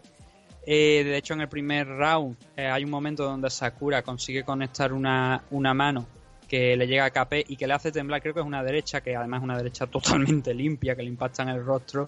O sea, que cuando lo pusieron hasta cámara lenta te ves como, la, como se deforma la cara, ¿no? Y va hacia el otro lado. Maravilloso. Y lo que pasa que en ese momento Sakura a Sakura no, no hizo el no hizo el follow, es decir, no siguió la no continuó la, la, acción y eso provocó pues que KP eh, rebotando contra las cuerdas consiguiera cerrar la distancia, llegar al clinch, derribarlo y, e intercambiaron pues intentos de sumisiones en el suelo una y otra vez en este primer round y un round excelente, digno de, como te digo, de un fallo de nada, incluso para, para acabar el round, para que veas eh, bueno, Manel Capé es un poco polémico siempre, ¿no? Entonces, eh, Manel Capé tras el, tras el final del primer round lo que hizo fue encararse con Kai Sakura en el centro del ring, que yo creo que Kai no, no entendía muy bien lo que estaba pasando, pero se encaró con él pues intentando intimidarle. En el segundo round vemos lo más destacado creo que es la precisión con la que Manel Capé golpea sobre Kaya Sakura, un Kaya Sakura que inició el segundo round bastante bien, pero Capé empezó a a conectar con mucha precisión, incluso abriéndole un corte en el ojo derecho, sobre el ojo derecho, que era bastante peligroso. De hecho, a lo largo del combate vimos como el árbitro no paró el combate para, para revisar el corte. Bueno, creo que una vez sí que lo llegó a parar, pero sobre todo algo que, que, me llamó mucho la atención para, para quitarle la sangre. O sea, secarle la sangre, dejárselo limpio y seguir peleando. Ajá. En cierto modo, no estoy de acuerdo con esa con esa acción, a no ser que sea una intervención del médico para comprobar el corte, por el sencillo hecho de, oye, esto, esto es un lance, esto es lo que está pasando, no, no, no lo, no lo, no lo pares para esto porque también forma parte de lo que es el combate, ¿no? Entonces, fue un detalle, como te digo, del árbitro que no, no comparto, creo que era Jason Erzon, me parece, el que arbitró este, este enfrentamiento del caso. Eh, como vio que estaba peligrando el combate porque estaba golpeando a KP con mucha precisión y con manos bastante duras, lo que hizo la respuesta de, Asakura fue derribarlo con un double, leg, que además fue muy muy sencillo que le permitió aterrizar en side control. Eh, y el resto de, este segundo round es Asakura en, en posición superior, tratando de mejorarla, tratando de pasar guardia y soltando algunos golpes sin nada importante realmente hasta lo que fue los últimos 10 segundos aproximadamente donde KP abrió un poquito de espacio, Asakura se levantó, trató de soltar alguna soccer key e incluso saltó por encima como si fuera Shogun Rua, ¿no? tratando de, de, dar un stomp, pero ni la soccer key realmente ni ese stomp que bueno, llegó a darle en la parte de la clavícula derecha a Manel Capé, pero no, no llegó a la, a la, cabeza, no hicieron mucho daño, pero sí que le permitieron, pues bueno, capear un poco el temporal, no uh -huh. que valga la redundancia, no un chiste, ¿no? Aquí un poco, capear con Capé, ¿no? Ah. Pues le permitió capear un poco el temporal que, que Capé le estaba sometiendo en este segundo round. El tercero es un poco más de, de lo mismo, los luchadores un poquito ya más cansados, pero un round muy abierto, donde igual Manel Capé estaba acertando más con los golpes, sobre todo en la parte, en la segunda parte de lo que es este round.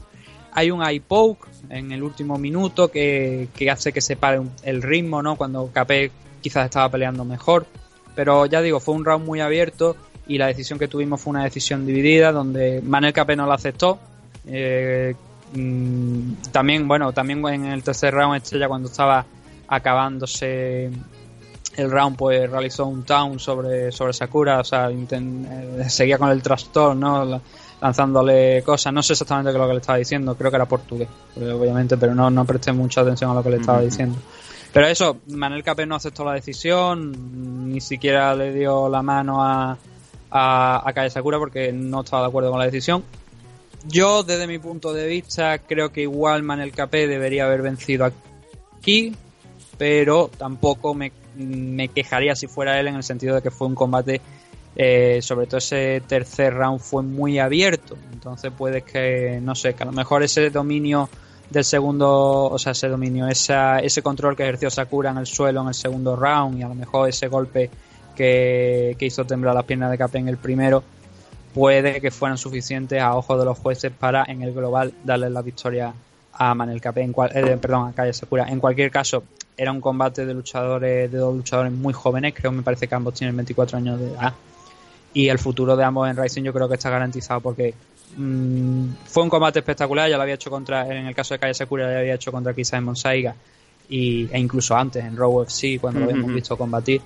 Y Manel Capé lo habíamos visto realizar un gran torneo Bantamweight, así que con esta, aunque sea una derrota para Manel Capé, yo sin duda vaya, y si Racing no lo hace se estará equivocando, él va a contar con él. Y por supuesto Sakura, pues, oye, eh, una división Nathan. donde Kyoji Horiguchi pues está en lo alto de la CAR, eh, aunque este combate no eran 135 libras, creo Nathan. que eran 130 me parece. Nathan, eh, vamos a seguir subiendo. Eh, Hemos pasado ya del Ecuador. Sí. Te voy a pedir una vez más, tú luego haces lo que quieres siempre. Vale, venga, sí. Eh, celeridad, llevamos ya más de una hora de programa, te pido por favor que aún nos queda media car. Eh, vamos a seguir subiendo y te pido por favor mmm, más brevedad. Seguimos subiendo, venga. Eh, próximo sí. combate en la división Strawweight. Issei Ishii ganando a Daishin Sakai por decisión unánime. Otro combate que nos encontramos con reglas de kickboxing. Hmm. Este era el otro de los combates que, que, teníamos de kickboxing. Bueno, el otro, falta también el de Tenshin Asukawa. Eh, este combate, ya, para que la gente sepa el récord, pues Issei Ishii, porque es que a veces que los récords de lucha de kickboxing son muy complicados de, encontrar en Japón. Issei Ishii tiene un 29, un 21-9-2 de récord y en el caso de Daishin Sakai tiene un 5-2-1 de récord. Ambos tienen 19 años, sobre todo en el caso de Issei Ishii, con más de 30 combates llama mucho la atención, ¿no?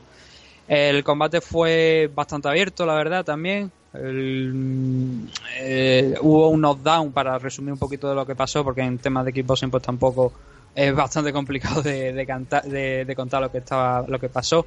Sakai tuvo no fue un knockdown, pero sí que hizo temblar en el primer round a Ishii, pero en líneas generales a lo largo de todo el de, de todo el combate Ishii fue bastante superior a Sakai. En el tercer round concretamente lo vimos también muy muy muy activo a base del X, golpeando siempre, pero con unas manos muy muy rápidas propias de, un- dos luchadores que pesan que están compitiendo en la categoría de 115 libras. Hubo un lance en el tercer asalto que fue un knockdown eh, en favor de que, no sé, realmente no, no sé si lo llegaron a corregir. En un principio lo contaron como un knockdown creo sobre Ishii, pero realmente fue un cabezazo entre ambos, donde el que se fue al suelo fue Sakai.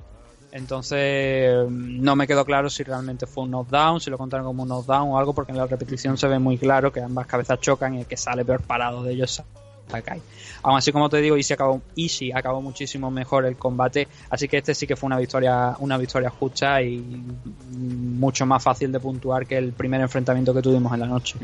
Hablamos de cabezazos y por cabezazo eh, se decidió el siguiente combate en la división lightweight. Los eh, livianos de 70 kilos, Dairon Cruikshank, el americano, venciendo al japonés Koshi Matsumoto por cabezazo. Bueno, cabezazo no. Perdón, no sé headkick, dónde- headkick. dónde- Sí, no, me lo- dónde- está mal puesto. No sé dónde estará viendo tú aquí lo del cabezazo. Está mal puesto. Fue.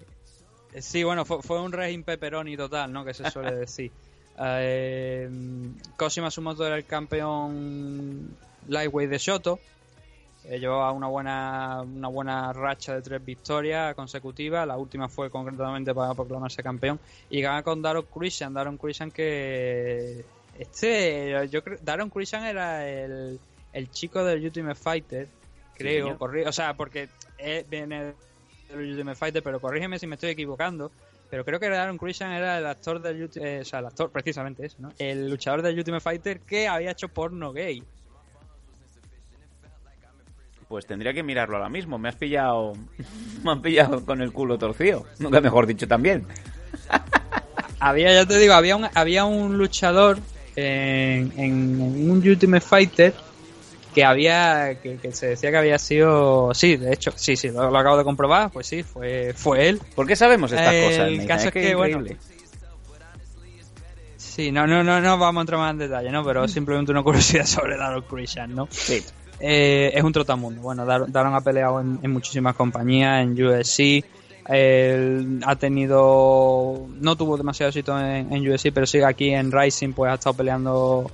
eh, pues relativamente. Pues con mucha frecuencia, ¿no? Su primer combate, de hecho, fue contra Shinji Sasaki, que Shinji Sasaki peleó también en. Yo metí la pata en, en el Raw, en la previa del Raw porque se me olvidó totalmente decir que Shinji Sasaki es el marido de Megumi Fuji. Y. Porque dije, dije que, que entrenaba en el gimnasio de Megumi Fuji, pero qué coño, o sea, el marido de Megumi Fuji. Y también compitió contra Andy Sauer, Daron Christian, y luego partió, bueno, contra Satoru Kitaoka y Yusuke Yachi, que sobre todo la gran imagen, ¿no? Que yo que más que tenemos de, de- de que, la derrota de Satoru fue sobre todo la de Yusuke Yachi, donde lo pusieron a dormir a través de las cuerdas incluso. Yachi le, le pegó una contra conforme iba avanzando Daron Christian y Christian cayó de boca. Entonces, mm, tenía ganas, tenía ganas Consigue 20 de, euros tenía para ganas jugar Christian de volver aquí a Rising y además le, le enfrentaron contra el campeón de, de Shoto, el campeón Lightweight. Y no sé dónde, no sé en qué punto y, y tampoco lo supieron aclarar desde, desde la mesa de comentaristas. Eh, hay un, bueno, aparte de, de la finalización, que es una, una Hesky, que viene pues precedida de, de un rodillazo en el clinch, un intento de soltarle un hook con la izquierda, pero en ese momento ya Matsumoto abre la distancia y la respuesta de Daron Christian es soltar una head kick que impacta perfectamente en el cuello de, de Matsumoto y lo deja muñeco totalmente. Cae de espalda, como si fuera Terrieting, y un brazo en cruz, ¿no? En, en alto y, y buenas noches, ¿no? Buenas noches, señora. El detalle, como digo que. Sí, el detalle, como digo, que no, no supieron explicar, y yo tampoco sé re- realmente por qué ha pasado, es que Christian, en el momento en el que. En el que. Bueno, ya consciente de que ha vencido por ese KO, ¿no? Por esa Hesky, saca el, el dedo a pasear como si fuera Shinya Aoki. hacia, hacia Matsumoto, no hacia el público, sino Matsumoto. Qué rico. Y no entendí por qué. O sea, no sé si es que ha, ha pasado algo a lo mejor, o pasó algo en el vídeo, que creo que en este combate me parece que no, no recuerdo que hubiera que, que emitieran un vídeo previo en este enfrentamiento, la verdad. No sé si se llegó a retransmitir, pero yo por lo menos no lo recuerdo. Y no sé si es que pasó algo el día de los pesajes o algo, pero Daron Christian pues se ve que tenía alguna algún problema con Matsumoto y por eso cuando cayó pues sacó el dedo a pasear y no lo explicó tampoco eh, después, no sé si lo si habrá habido alguna noticia por ahí que, que haya explicado por qué ese gesto de Daron Christian.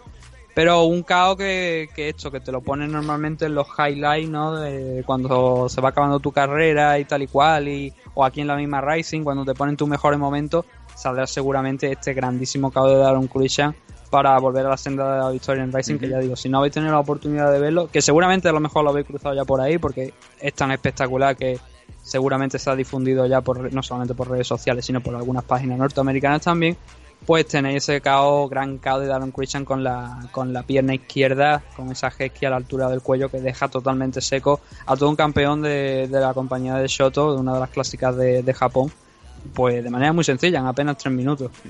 Seguimos subiendo Lightweight Division también. El japonés Yusuke Yachi ganando al brasileño Diego Nunes por Split Decision. Sí. Este es otro de los combates que. Este, como te he dicho, y el. Y el Manel Cape contra Kaya Sakura eran los dos claros candidatos a si hubiese una, un- unos bonos por of the Night, seguramente se lo habrían llevado. Yusuke Yachi, pues venía de. es el asesino de leyenda, ¿no? El Randy Orton de, de Oh, Rising, por decirlo de alguna manera. El pelo del se ha cargado a. Sí. Se ha cargado a, a Satoru Kitaoka, se ha cargado a Takanori Gomi y ahora se ha cargado, bueno, también a Daron Christian, como te he dicho antes, pero ahora iba también a por Diego Nune, ¿no? Diego Nune, que es un clásico de Wake y un clásico también de UFC, donde no tuvo tanto éxito, ¿no? Y que recientemente en los últimos combates pues había estado en Europa. Con buen resultado, pero mm, obviamente lejos del momento de forma que tenían en época en sus buenos años en WEC y, más que más que en UFC, sobre todo en WEC, que fue donde era una auténtica amenaza no en la categoría en 145 y cuando llegó el combate de Kenny Florian, pues ahí yo creo que fue a empezar la debacle ¿no? de, de Diego Núñez. Combate muy muy abierto, o sea, mm, donde veíamos a Diego Núñez lanzar manos fuertes, eh, con mucha potencia y sobre todo combinaciones seguidas, pero esas combinaciones realmente pocas llegaban a impactar sobre Yusuke Yachi, que además muy acertadamente cuando intentaba contrarrestarlas con golpes suyos, lo que hacía era meter la cabeza hacia abajo, no dejar el chin expuesto, metía la cabeza hacia abajo y soltaba sus manos intentando pues impactar a Diego Núñez. Es una decisión dividida.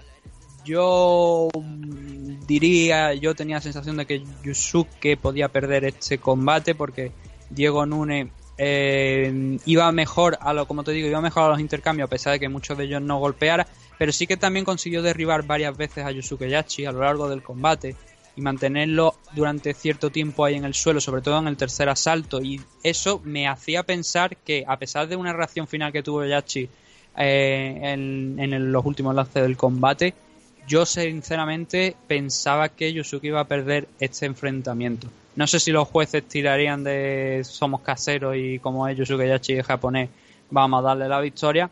Pero sí que fue un combate muy, muy igualado. El combate que recientemente, de los últimos que ha tenido, ha exigido más Yusuke Yachi y Diego Núñez, que la verdad, para estar ahora mismo con 35 años, pero sobre todo con muchísimos combates a su espalda, uno, con, con, este, con esta derrota pues son 30 combates, ¿no? Está en un estado de forma, la verdad, bastante alto. Y seguramente, a ver, si Rising tiene, tiene la necesidad de seguir contando con gente, yo creo que nos vamos a ver sin ninguna duda Diego Núñez aquí peleando. Eh, vamos a volver a verlo pelear aquí en Rising. Y Yusuke Yachi, pues oye, otra victoria más que, como te digo, mm, es una decisión dividida.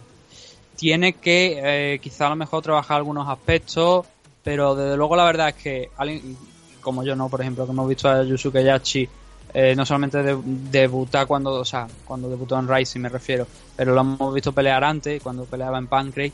Eh, de verlo Pancrase a verlo ahora es otro luchador completamente diferente, ha incorporado muchísimas cosas al juego y sobre todo ha ganado muchísima más popularidad.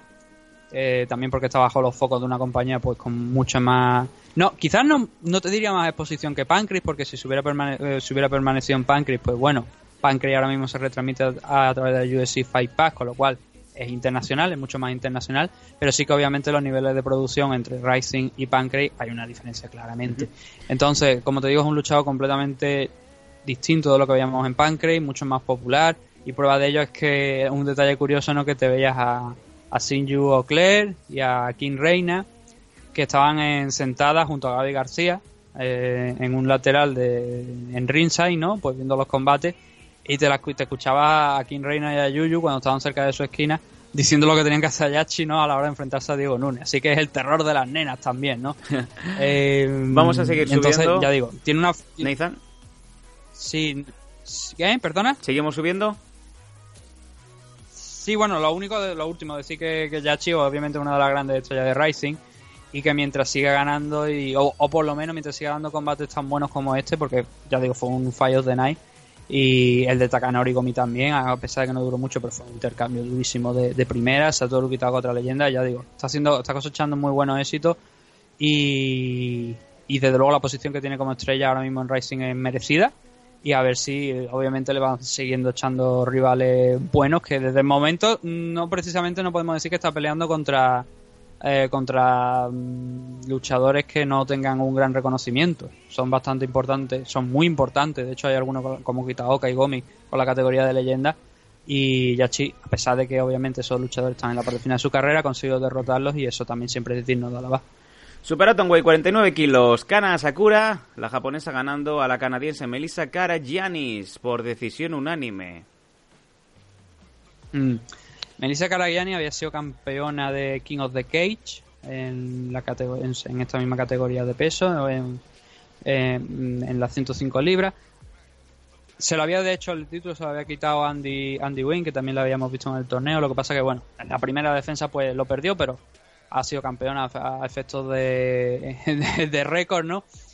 Y el peligro quizás de este enfrentamiento para Kana era un poco el tema del striking, de que a lo mejor Melissa pues la sorprendiera con alguna mano, pero realmente no vimos en ningún momento una Melissa Kar- Karagianis que supusiera una amenaza para Kana Sakura, que en el primer round pues la vimos que consiguió, bueno, a lo largo de todos los asaltos no consiguió derribarla, pero en el primer round quizás es donde la vimos mucho más activa en el suelo a la hora de no solamente de trabajar la posición, de mejorarla, controlar la pelea, sino también soltando gran unpound, cosa que en el segundo y en el tercero no sé por qué no lo llegamos a ver. Tenía una posición controlada, pero no veíamos, veíamos a Kana Sakura más pendiente a lo mejor de finalizar la pelea por una sumisión que de intentar ablandar a su rival, cansarla y conseguir la victoria. Aún así, fueron tres rounds, que fue un dominio completo de Kana Sakura, un dominio, aquí sí podemos hablar de un dominio, cosa que no, no con Ayaka pues hablamos de control, aquí sí que hablamos de, de dominio completo de la, de la situación y una buena victoria en su primer combate después de ganar el torneo eh, Super Atomweight. Ahora bien, ¿qué consecuencias tiene esto? Y aquí es uno de los puntos importantes de destacar. Pues cuando acabó este combate, como que como te digo, pues fue un auténtico dominio de, de la situación por parte de Kana Sakura, subió Rena. Eh, Rena contra Kana Sakura fue el combate de final de la final del torneo Super Atomweight, donde Kana Sakura pues consiguió poner a dormir y además literalmente consiguió poner a dormir a Rena. Y la primera aparición de Rena en Rising es coger el micro y decir que quiere una revancha contra Kana Sakura. Mm, y además no solamente no solamente quiere una revancha, sino que también te da la fecha. Te dice junio de este año que va a ser el siguiente evento de Rising, ¿vale? ¿Qué es lo que pasa? Bueno, Rena antes de ese, esa, de ese evento tiene a principios de mes eh, y si la fecha si la fecha no está mal porque ya digo a veces que la fecha las fechas en Japón y en Norteamérica te las cambian te ponen los, los números delante de los meses y al final me acabo liando pero creo que es el 7 de junio me parece que tiene si no el 7 de junio es un mes después pero entre eso entre esas fechas para que me para que me entienda la gente vuelve a la competición en shootboxing vale que es donde realmente Rena ha tenido su fama Mm, supongo que pues, para la participación de la SK de este año donde querrá estar. Viendo que el año pasado pues creo que no estuvo por el tema de, competir en Racing de manera más activa en el torneo Super Atomweight, ¿no? Entonces Rena llega y dice que quiere la revancha. Ponen un compromiso a Kana Sakura, que la pobre Kana, tiene, creo que son 19 años, me parece que los que tenía, o 20, 20 creo que tiene Kana Sakura. Mira con cara de, eh, what the fuck is this bitch doing here? O sea, no sé qué, qué, puñetas está haciendo esta tía aquí. Y yo te lo he comentado fuera de micro, yo supongo que eso estaría preparado, porque de lo contrario no creo que Rena salga ahí tan tranquilamente, coja un micro y, y diga esto, ¿no? Entonces, Sakakibara ah, después eh, de este evento, a lo largo de esta semana, ha dado algunas entrevistas y en una de las entrevistas ha dicho que va a programar el rematch entre Rena y Kana Sakura, o bien para junio, o bien para agosto. Sí, el- eh, para agosto, el siguiente evento, ¿vale? Sí. Eh, seguramente mi opinión personal, pues no le importa la mierda, una mierda a la gente, ¿no? Pero yo la voy a compartir.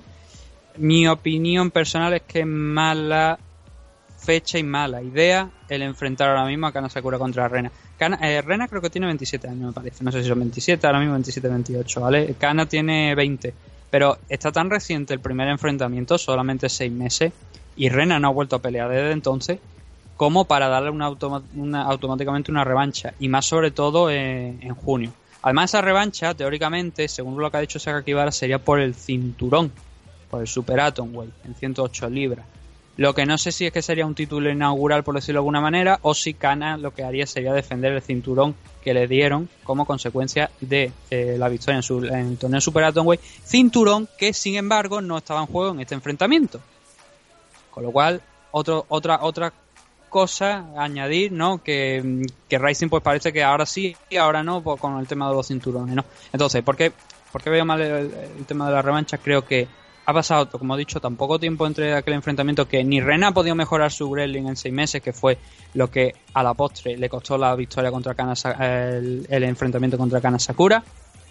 Ni Kana Sakura ha mejorado tanto en seis meses su striking como para poder enfrentarse a Rena. Entonces lo que veríamos sería un combate muy parecido, que a lo mejor Rena, sí, no te digo que hubiese conseguido a lo mejor eh, corregir algunos fallos, pero bueno, entrena, entre el grappling lo entrena con Ayaka Hamasaki en, en el Abeani, pero no creo que fuera tan que por cierto no lo he comentado antes, pero Rena estaba en la esquina de, de Ayaka.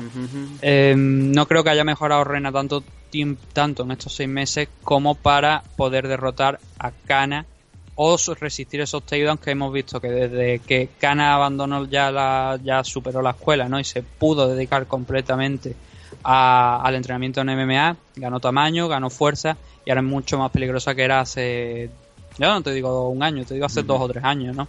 O sea, no, no, al revés, no te digo hace tres años, no te digo dos o un año, ¿no? Aproximadamente.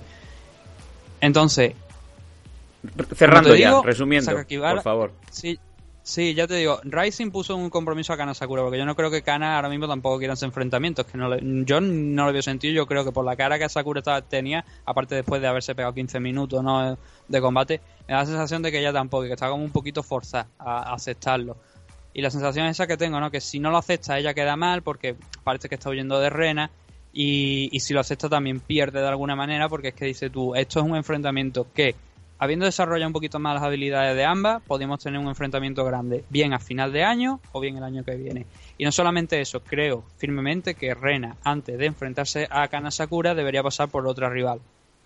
Grappler, no lo sé, pero si no quiere Grappler, pueden ponerle a Mina Kurobe, perfectamente, la, la luchadora que te hablaba antes, que es la campeona de Jewel, y que ya en el último en el último evento de que hubo de, de Jewel, que estaba Mina Kurobe, estaba King Reina, ambas eh, llamaron la atención de Sakakibara, que estaba allí en ringside. eh, porque algo bueno tiene, tiene Sakakibara y es que va por todas las empresas Cerramos, de Japón buscando talento nuevo. Cer- Cerramos, por favor. Y sí, vale. Eh, como te digo, eso, va, va Sakakibara buscando talento nuevo por todas las empresas. Y entonces, da igual el evento que sea Shot, Top, él siempre está allí. Y estuvo en el G-Well, ya te digo, y, Mina Kurobe pidió una oportunidad de aparecer en la compañía. Y creo que un enfrentamiento ante la campeona actual de DG sería una buena forma de, tampoco, como te digo, porque no es un enfrentamiento entre Rena y Kana, que no creo que sea ahora buena fecha, pero si quieren que se dé ese enfrentamiento, Kan- eh, Rena debería pasar a alguien, o, sea, debería pasar antes por alguien de cierto nivel. Y ahí es donde entra el juego Mina Kurobe, que la está enfrentando contra, hace una de las top en Japón de la división Atomweight, la está enfrentando contra otra de las top y sobre todo de la luchadora a la que tú quieres promocionar, que es Rena. Entonces considero que sería una, opción interesante ese enfrentamiento. Creo que Saka Kibara no lo ve así. Creo que están en Rising, Takada, Saka Kibara están decididos completamente a que haya un enfrentamiento contra Rena, eh, entre Rena y Asakura por el cinturón, simplemente para que no se le fastidien los planes. Y creo que es un error pudiendo aprovechar para otra, o sea, para futuro enfrentamiento construir una historia más amplia entre ambos. Venga. Parte de nadie no sabes que soy Pico Caso, ya conocido. Estás con el perfil de un psicópata, primo, pero tú tranquilo enseguida te alivio. Un par de minutos les pongo en su sitio. Ya no soy un niño, no me puedes engañar más. Así que chapa la boca, mira tu karma y déjame en paz. La vida tarde o temprano te dirá cuál es tu lugar. El temazo de meme adictos. Y a tu lado sé que no está. Dame un tabaco que doble. Ahora, ahora. Para olvidarme de esta perra snitch. Se portas con ellos y por ir de bueno se creen que eres tonto, se cuece todo el beef. Vamos corriendo a comer pollo free. No pierdo el tiempo, estoy puesto para mí. Así me despido, te tiro un besito y con mucho cariño recuerdos de mí. Vamos al Comen Event rápidamente. Flyweight 57 kilos. Tenshin Nasukawa ganando a Yusaku Nakamura por parada arbitral. TKO, segundo asalto. Reglas kickboxing, Nathan. Sí, eh, bueno, en Tenshin Nasukawa ya lo, conoce la gente. Hay un detalle que me llama mucho la atención de la retransmisión, es que le dan como un 29-0-0. ¿Y por qué me llamó la atención? Pues porque básicamente estaban incluyendo las 25 peleas de kickboxing más los cuatro combates que había tenido en MMA. Y hacer un combate de no debería ser 29, debería ser 25-0-0.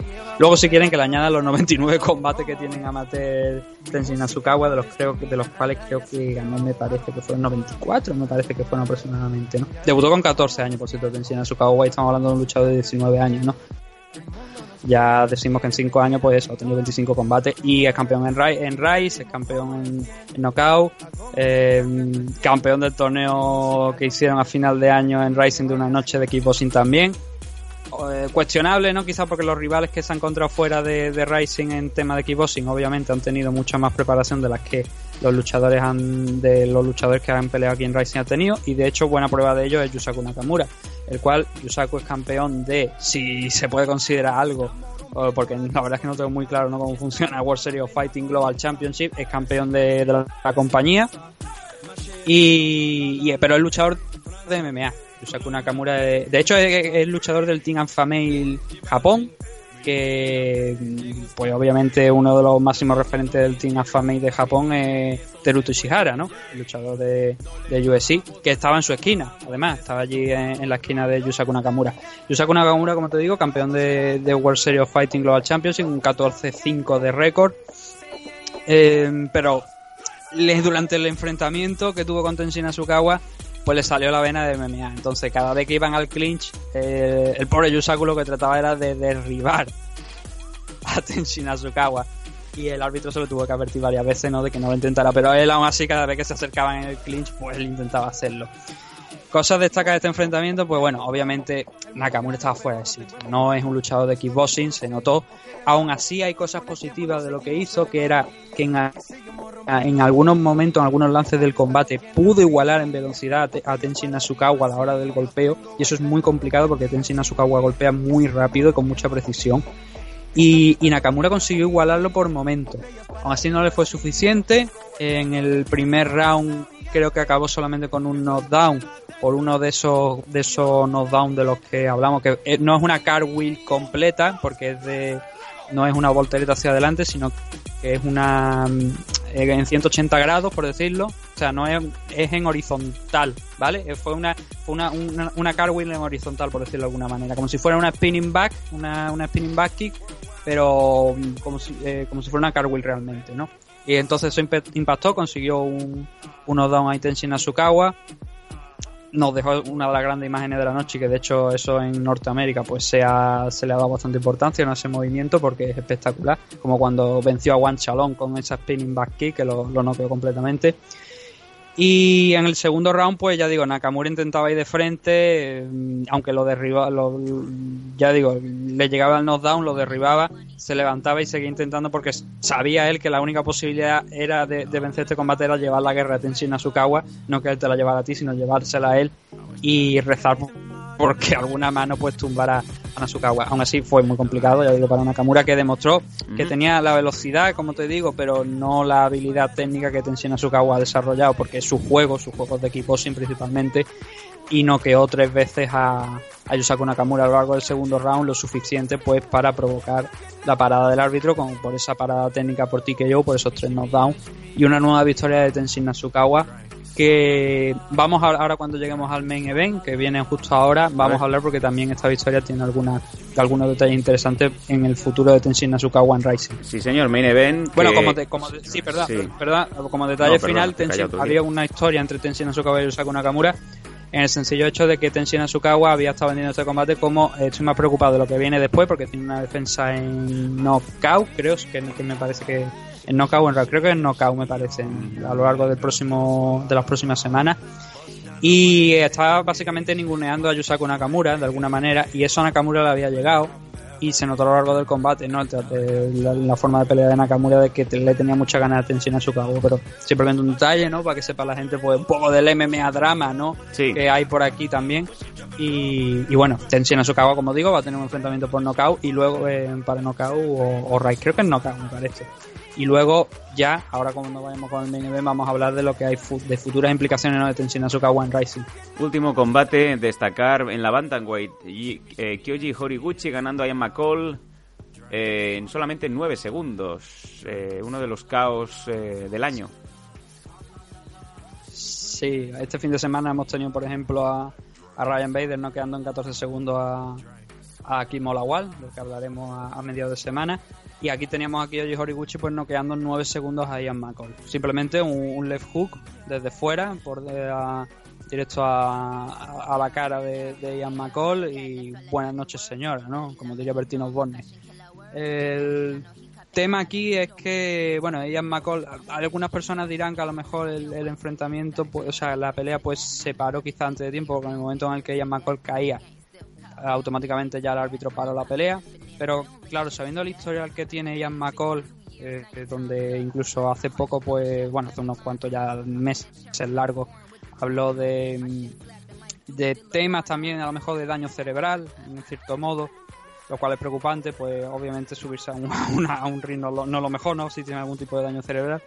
Y entonces el árbitro muy acertadamente pues paró el combate, porque sobre todo cuando lo para y, y vemos a Ian McCall que, que intenta a lo mejor incorporarse un poco, todavía lo seguimos viendo perdido, ¿no? Entonces la finalización hubiese sido, o sea, aunque no hubiese caído por, no hubiera parado en ese, en ese left hook que le lanza, que le lanza Horiguchi, habría seguido golpeando y habría sido mucho más daño el que habría absorbido ¿no? Y es un daño innecesario, con lo cual creo que el árbitro estuvo ahí bastante bien. Y Horiguchi es que ahora mismo eh, hay dos flyway a nivel mundial.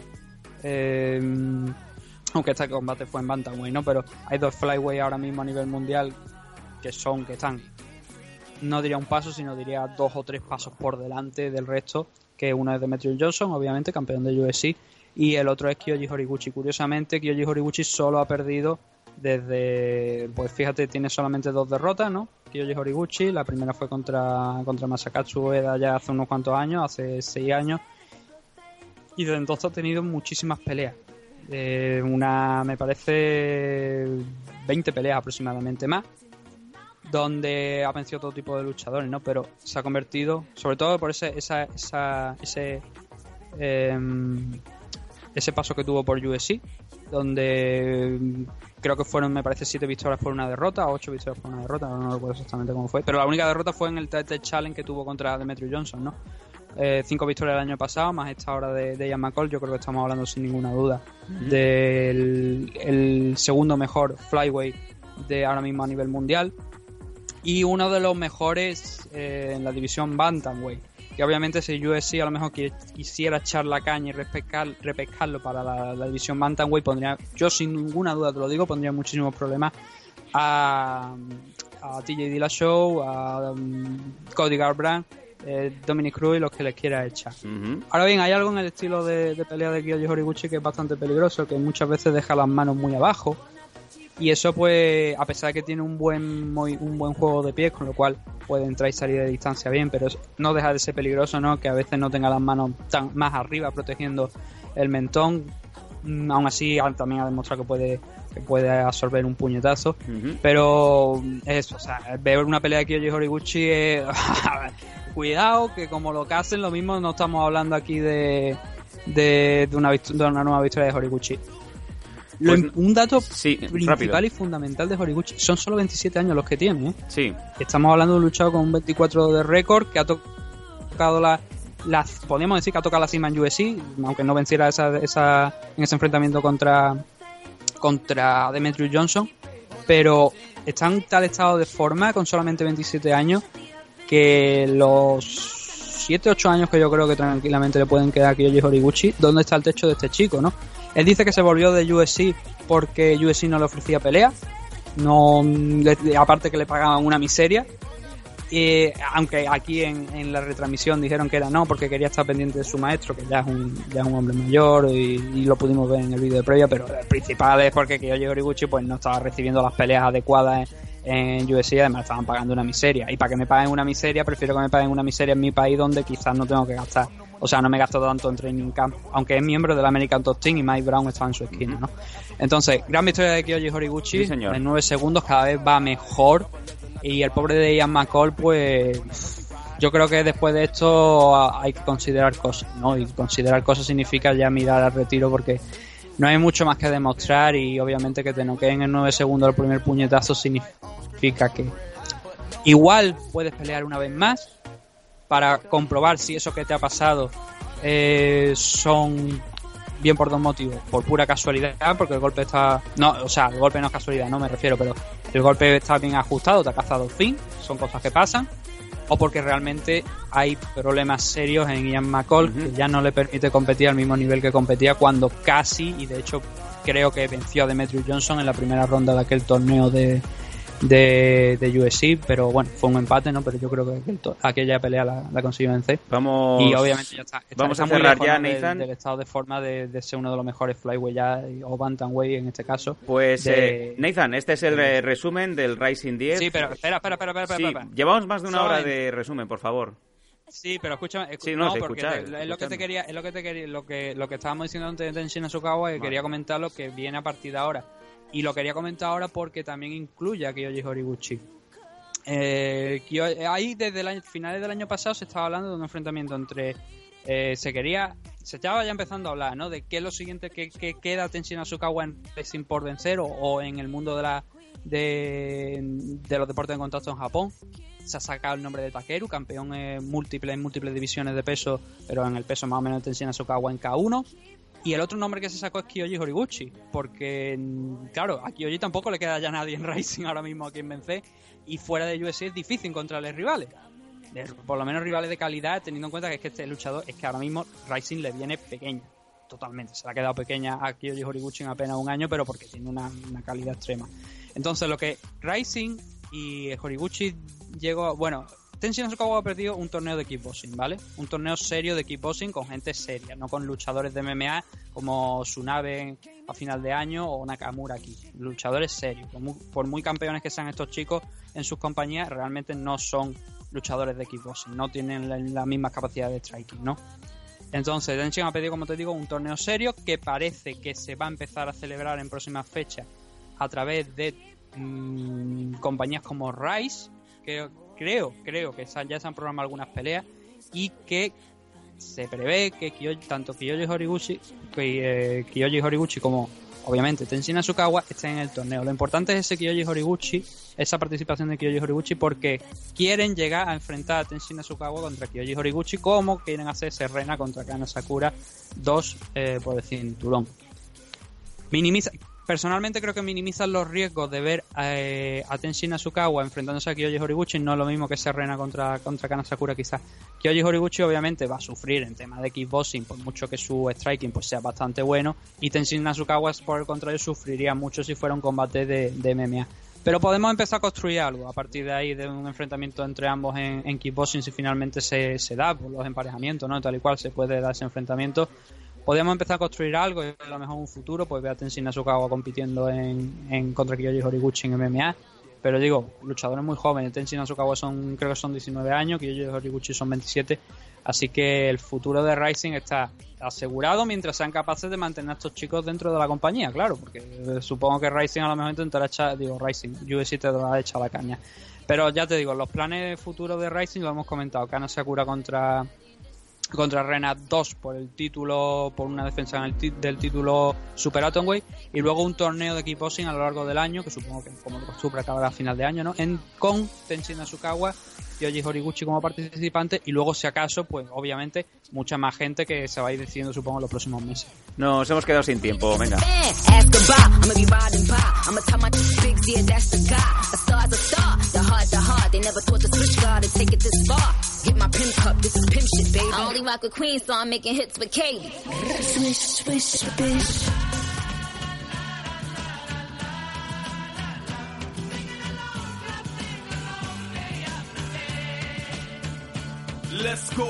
Suena el Shape Shift, son los últimos segundos del programa. Eh, se nos ha ido mucho en, en, esta, en este resumen de Rising y estamos ya casi en las dos horas de programa.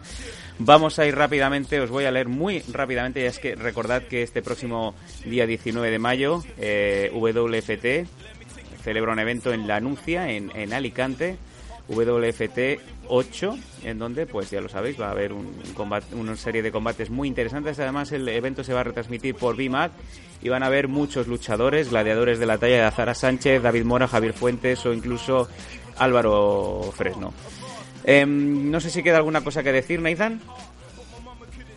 Mm, no, creo que no. Me parece que estabas comentando lo del tema del el World Fight Tour Sí. 8 que se va, se va a celebrar la semana que viene y creo que me parece que lo ha dicho ya, Sí, ha ya- dicho también lo de la televisión así que Correcto. no bueno yo creo que no queda nada simplemente pues eso recordar a la gente que lo- el, entre semana pues comentaremos un poquito más lo que ha sido de mm, ese UFC 224 donde pues Amanda Nunes le pegó un repaso a total y absoluto a Raquel Pennington durante los cinco rounds de bueno los cuatro y medio no que duró el, el combate el enfrentamiento también Bellator 199 no con ese Ryan Bader y, y Mola Wall en el main event Aaron Pico y otras cosas y por supuesto lo grande no el Raw es el torneo Openweight que se celebró ya por fin la primera ronda este fin de semana sí señor y sí, y creo que, no sé, o sea, esta semana la verdad es que necesitaríamos como dos o tres programas ¿no? para abarcar todo, así que intentaremos hacerlo un poquito más cortito, pero por supuesto eso ya estará para, para temas de, de suscriptores de Patreon, ¿no? Además, por supuesto, recordarle que ya pueden ver la segunda parte del blog, ¿no? Que ya está subida por ahí. Ya está subido. donde me, me faltan más minutos de parkour, ¿no? Oh, sí, hay, hay más, hay más, hay más. Yo creo que esto se va a convertir en una tendencia, ¿no? Los que sean suscriptores de Patreon verán cómo Samdanko empieza a hacer parkour por los eventos. Esto yo creo que es un filón, es un filón. Lo dicho, nos vemos durante la semana. Muchas gracias por haber llegado a este punto, por haber escuchado el MMA Adictos 209 y una vez más reiteramos mucha suerte a Vanessa Rico en su próxima batalla en Tijuana. Estaremos siguiendo sus evoluciones desde muy cerca y a todos los demás nos vemos en unos días. Mucha suerte y feliz semana amigos. Esto es MMA Adictos. Lawless, your myth. Transmute, alter, morph, switch. I am lawless, your myth. School for choice. Now my cranium aches. Cause my brain's in overdrive. All over the place. Inspiration's running through my veins. Just turn my fist into a ghost. So think I might have a taste. I'm like a space. Few steps out of this world.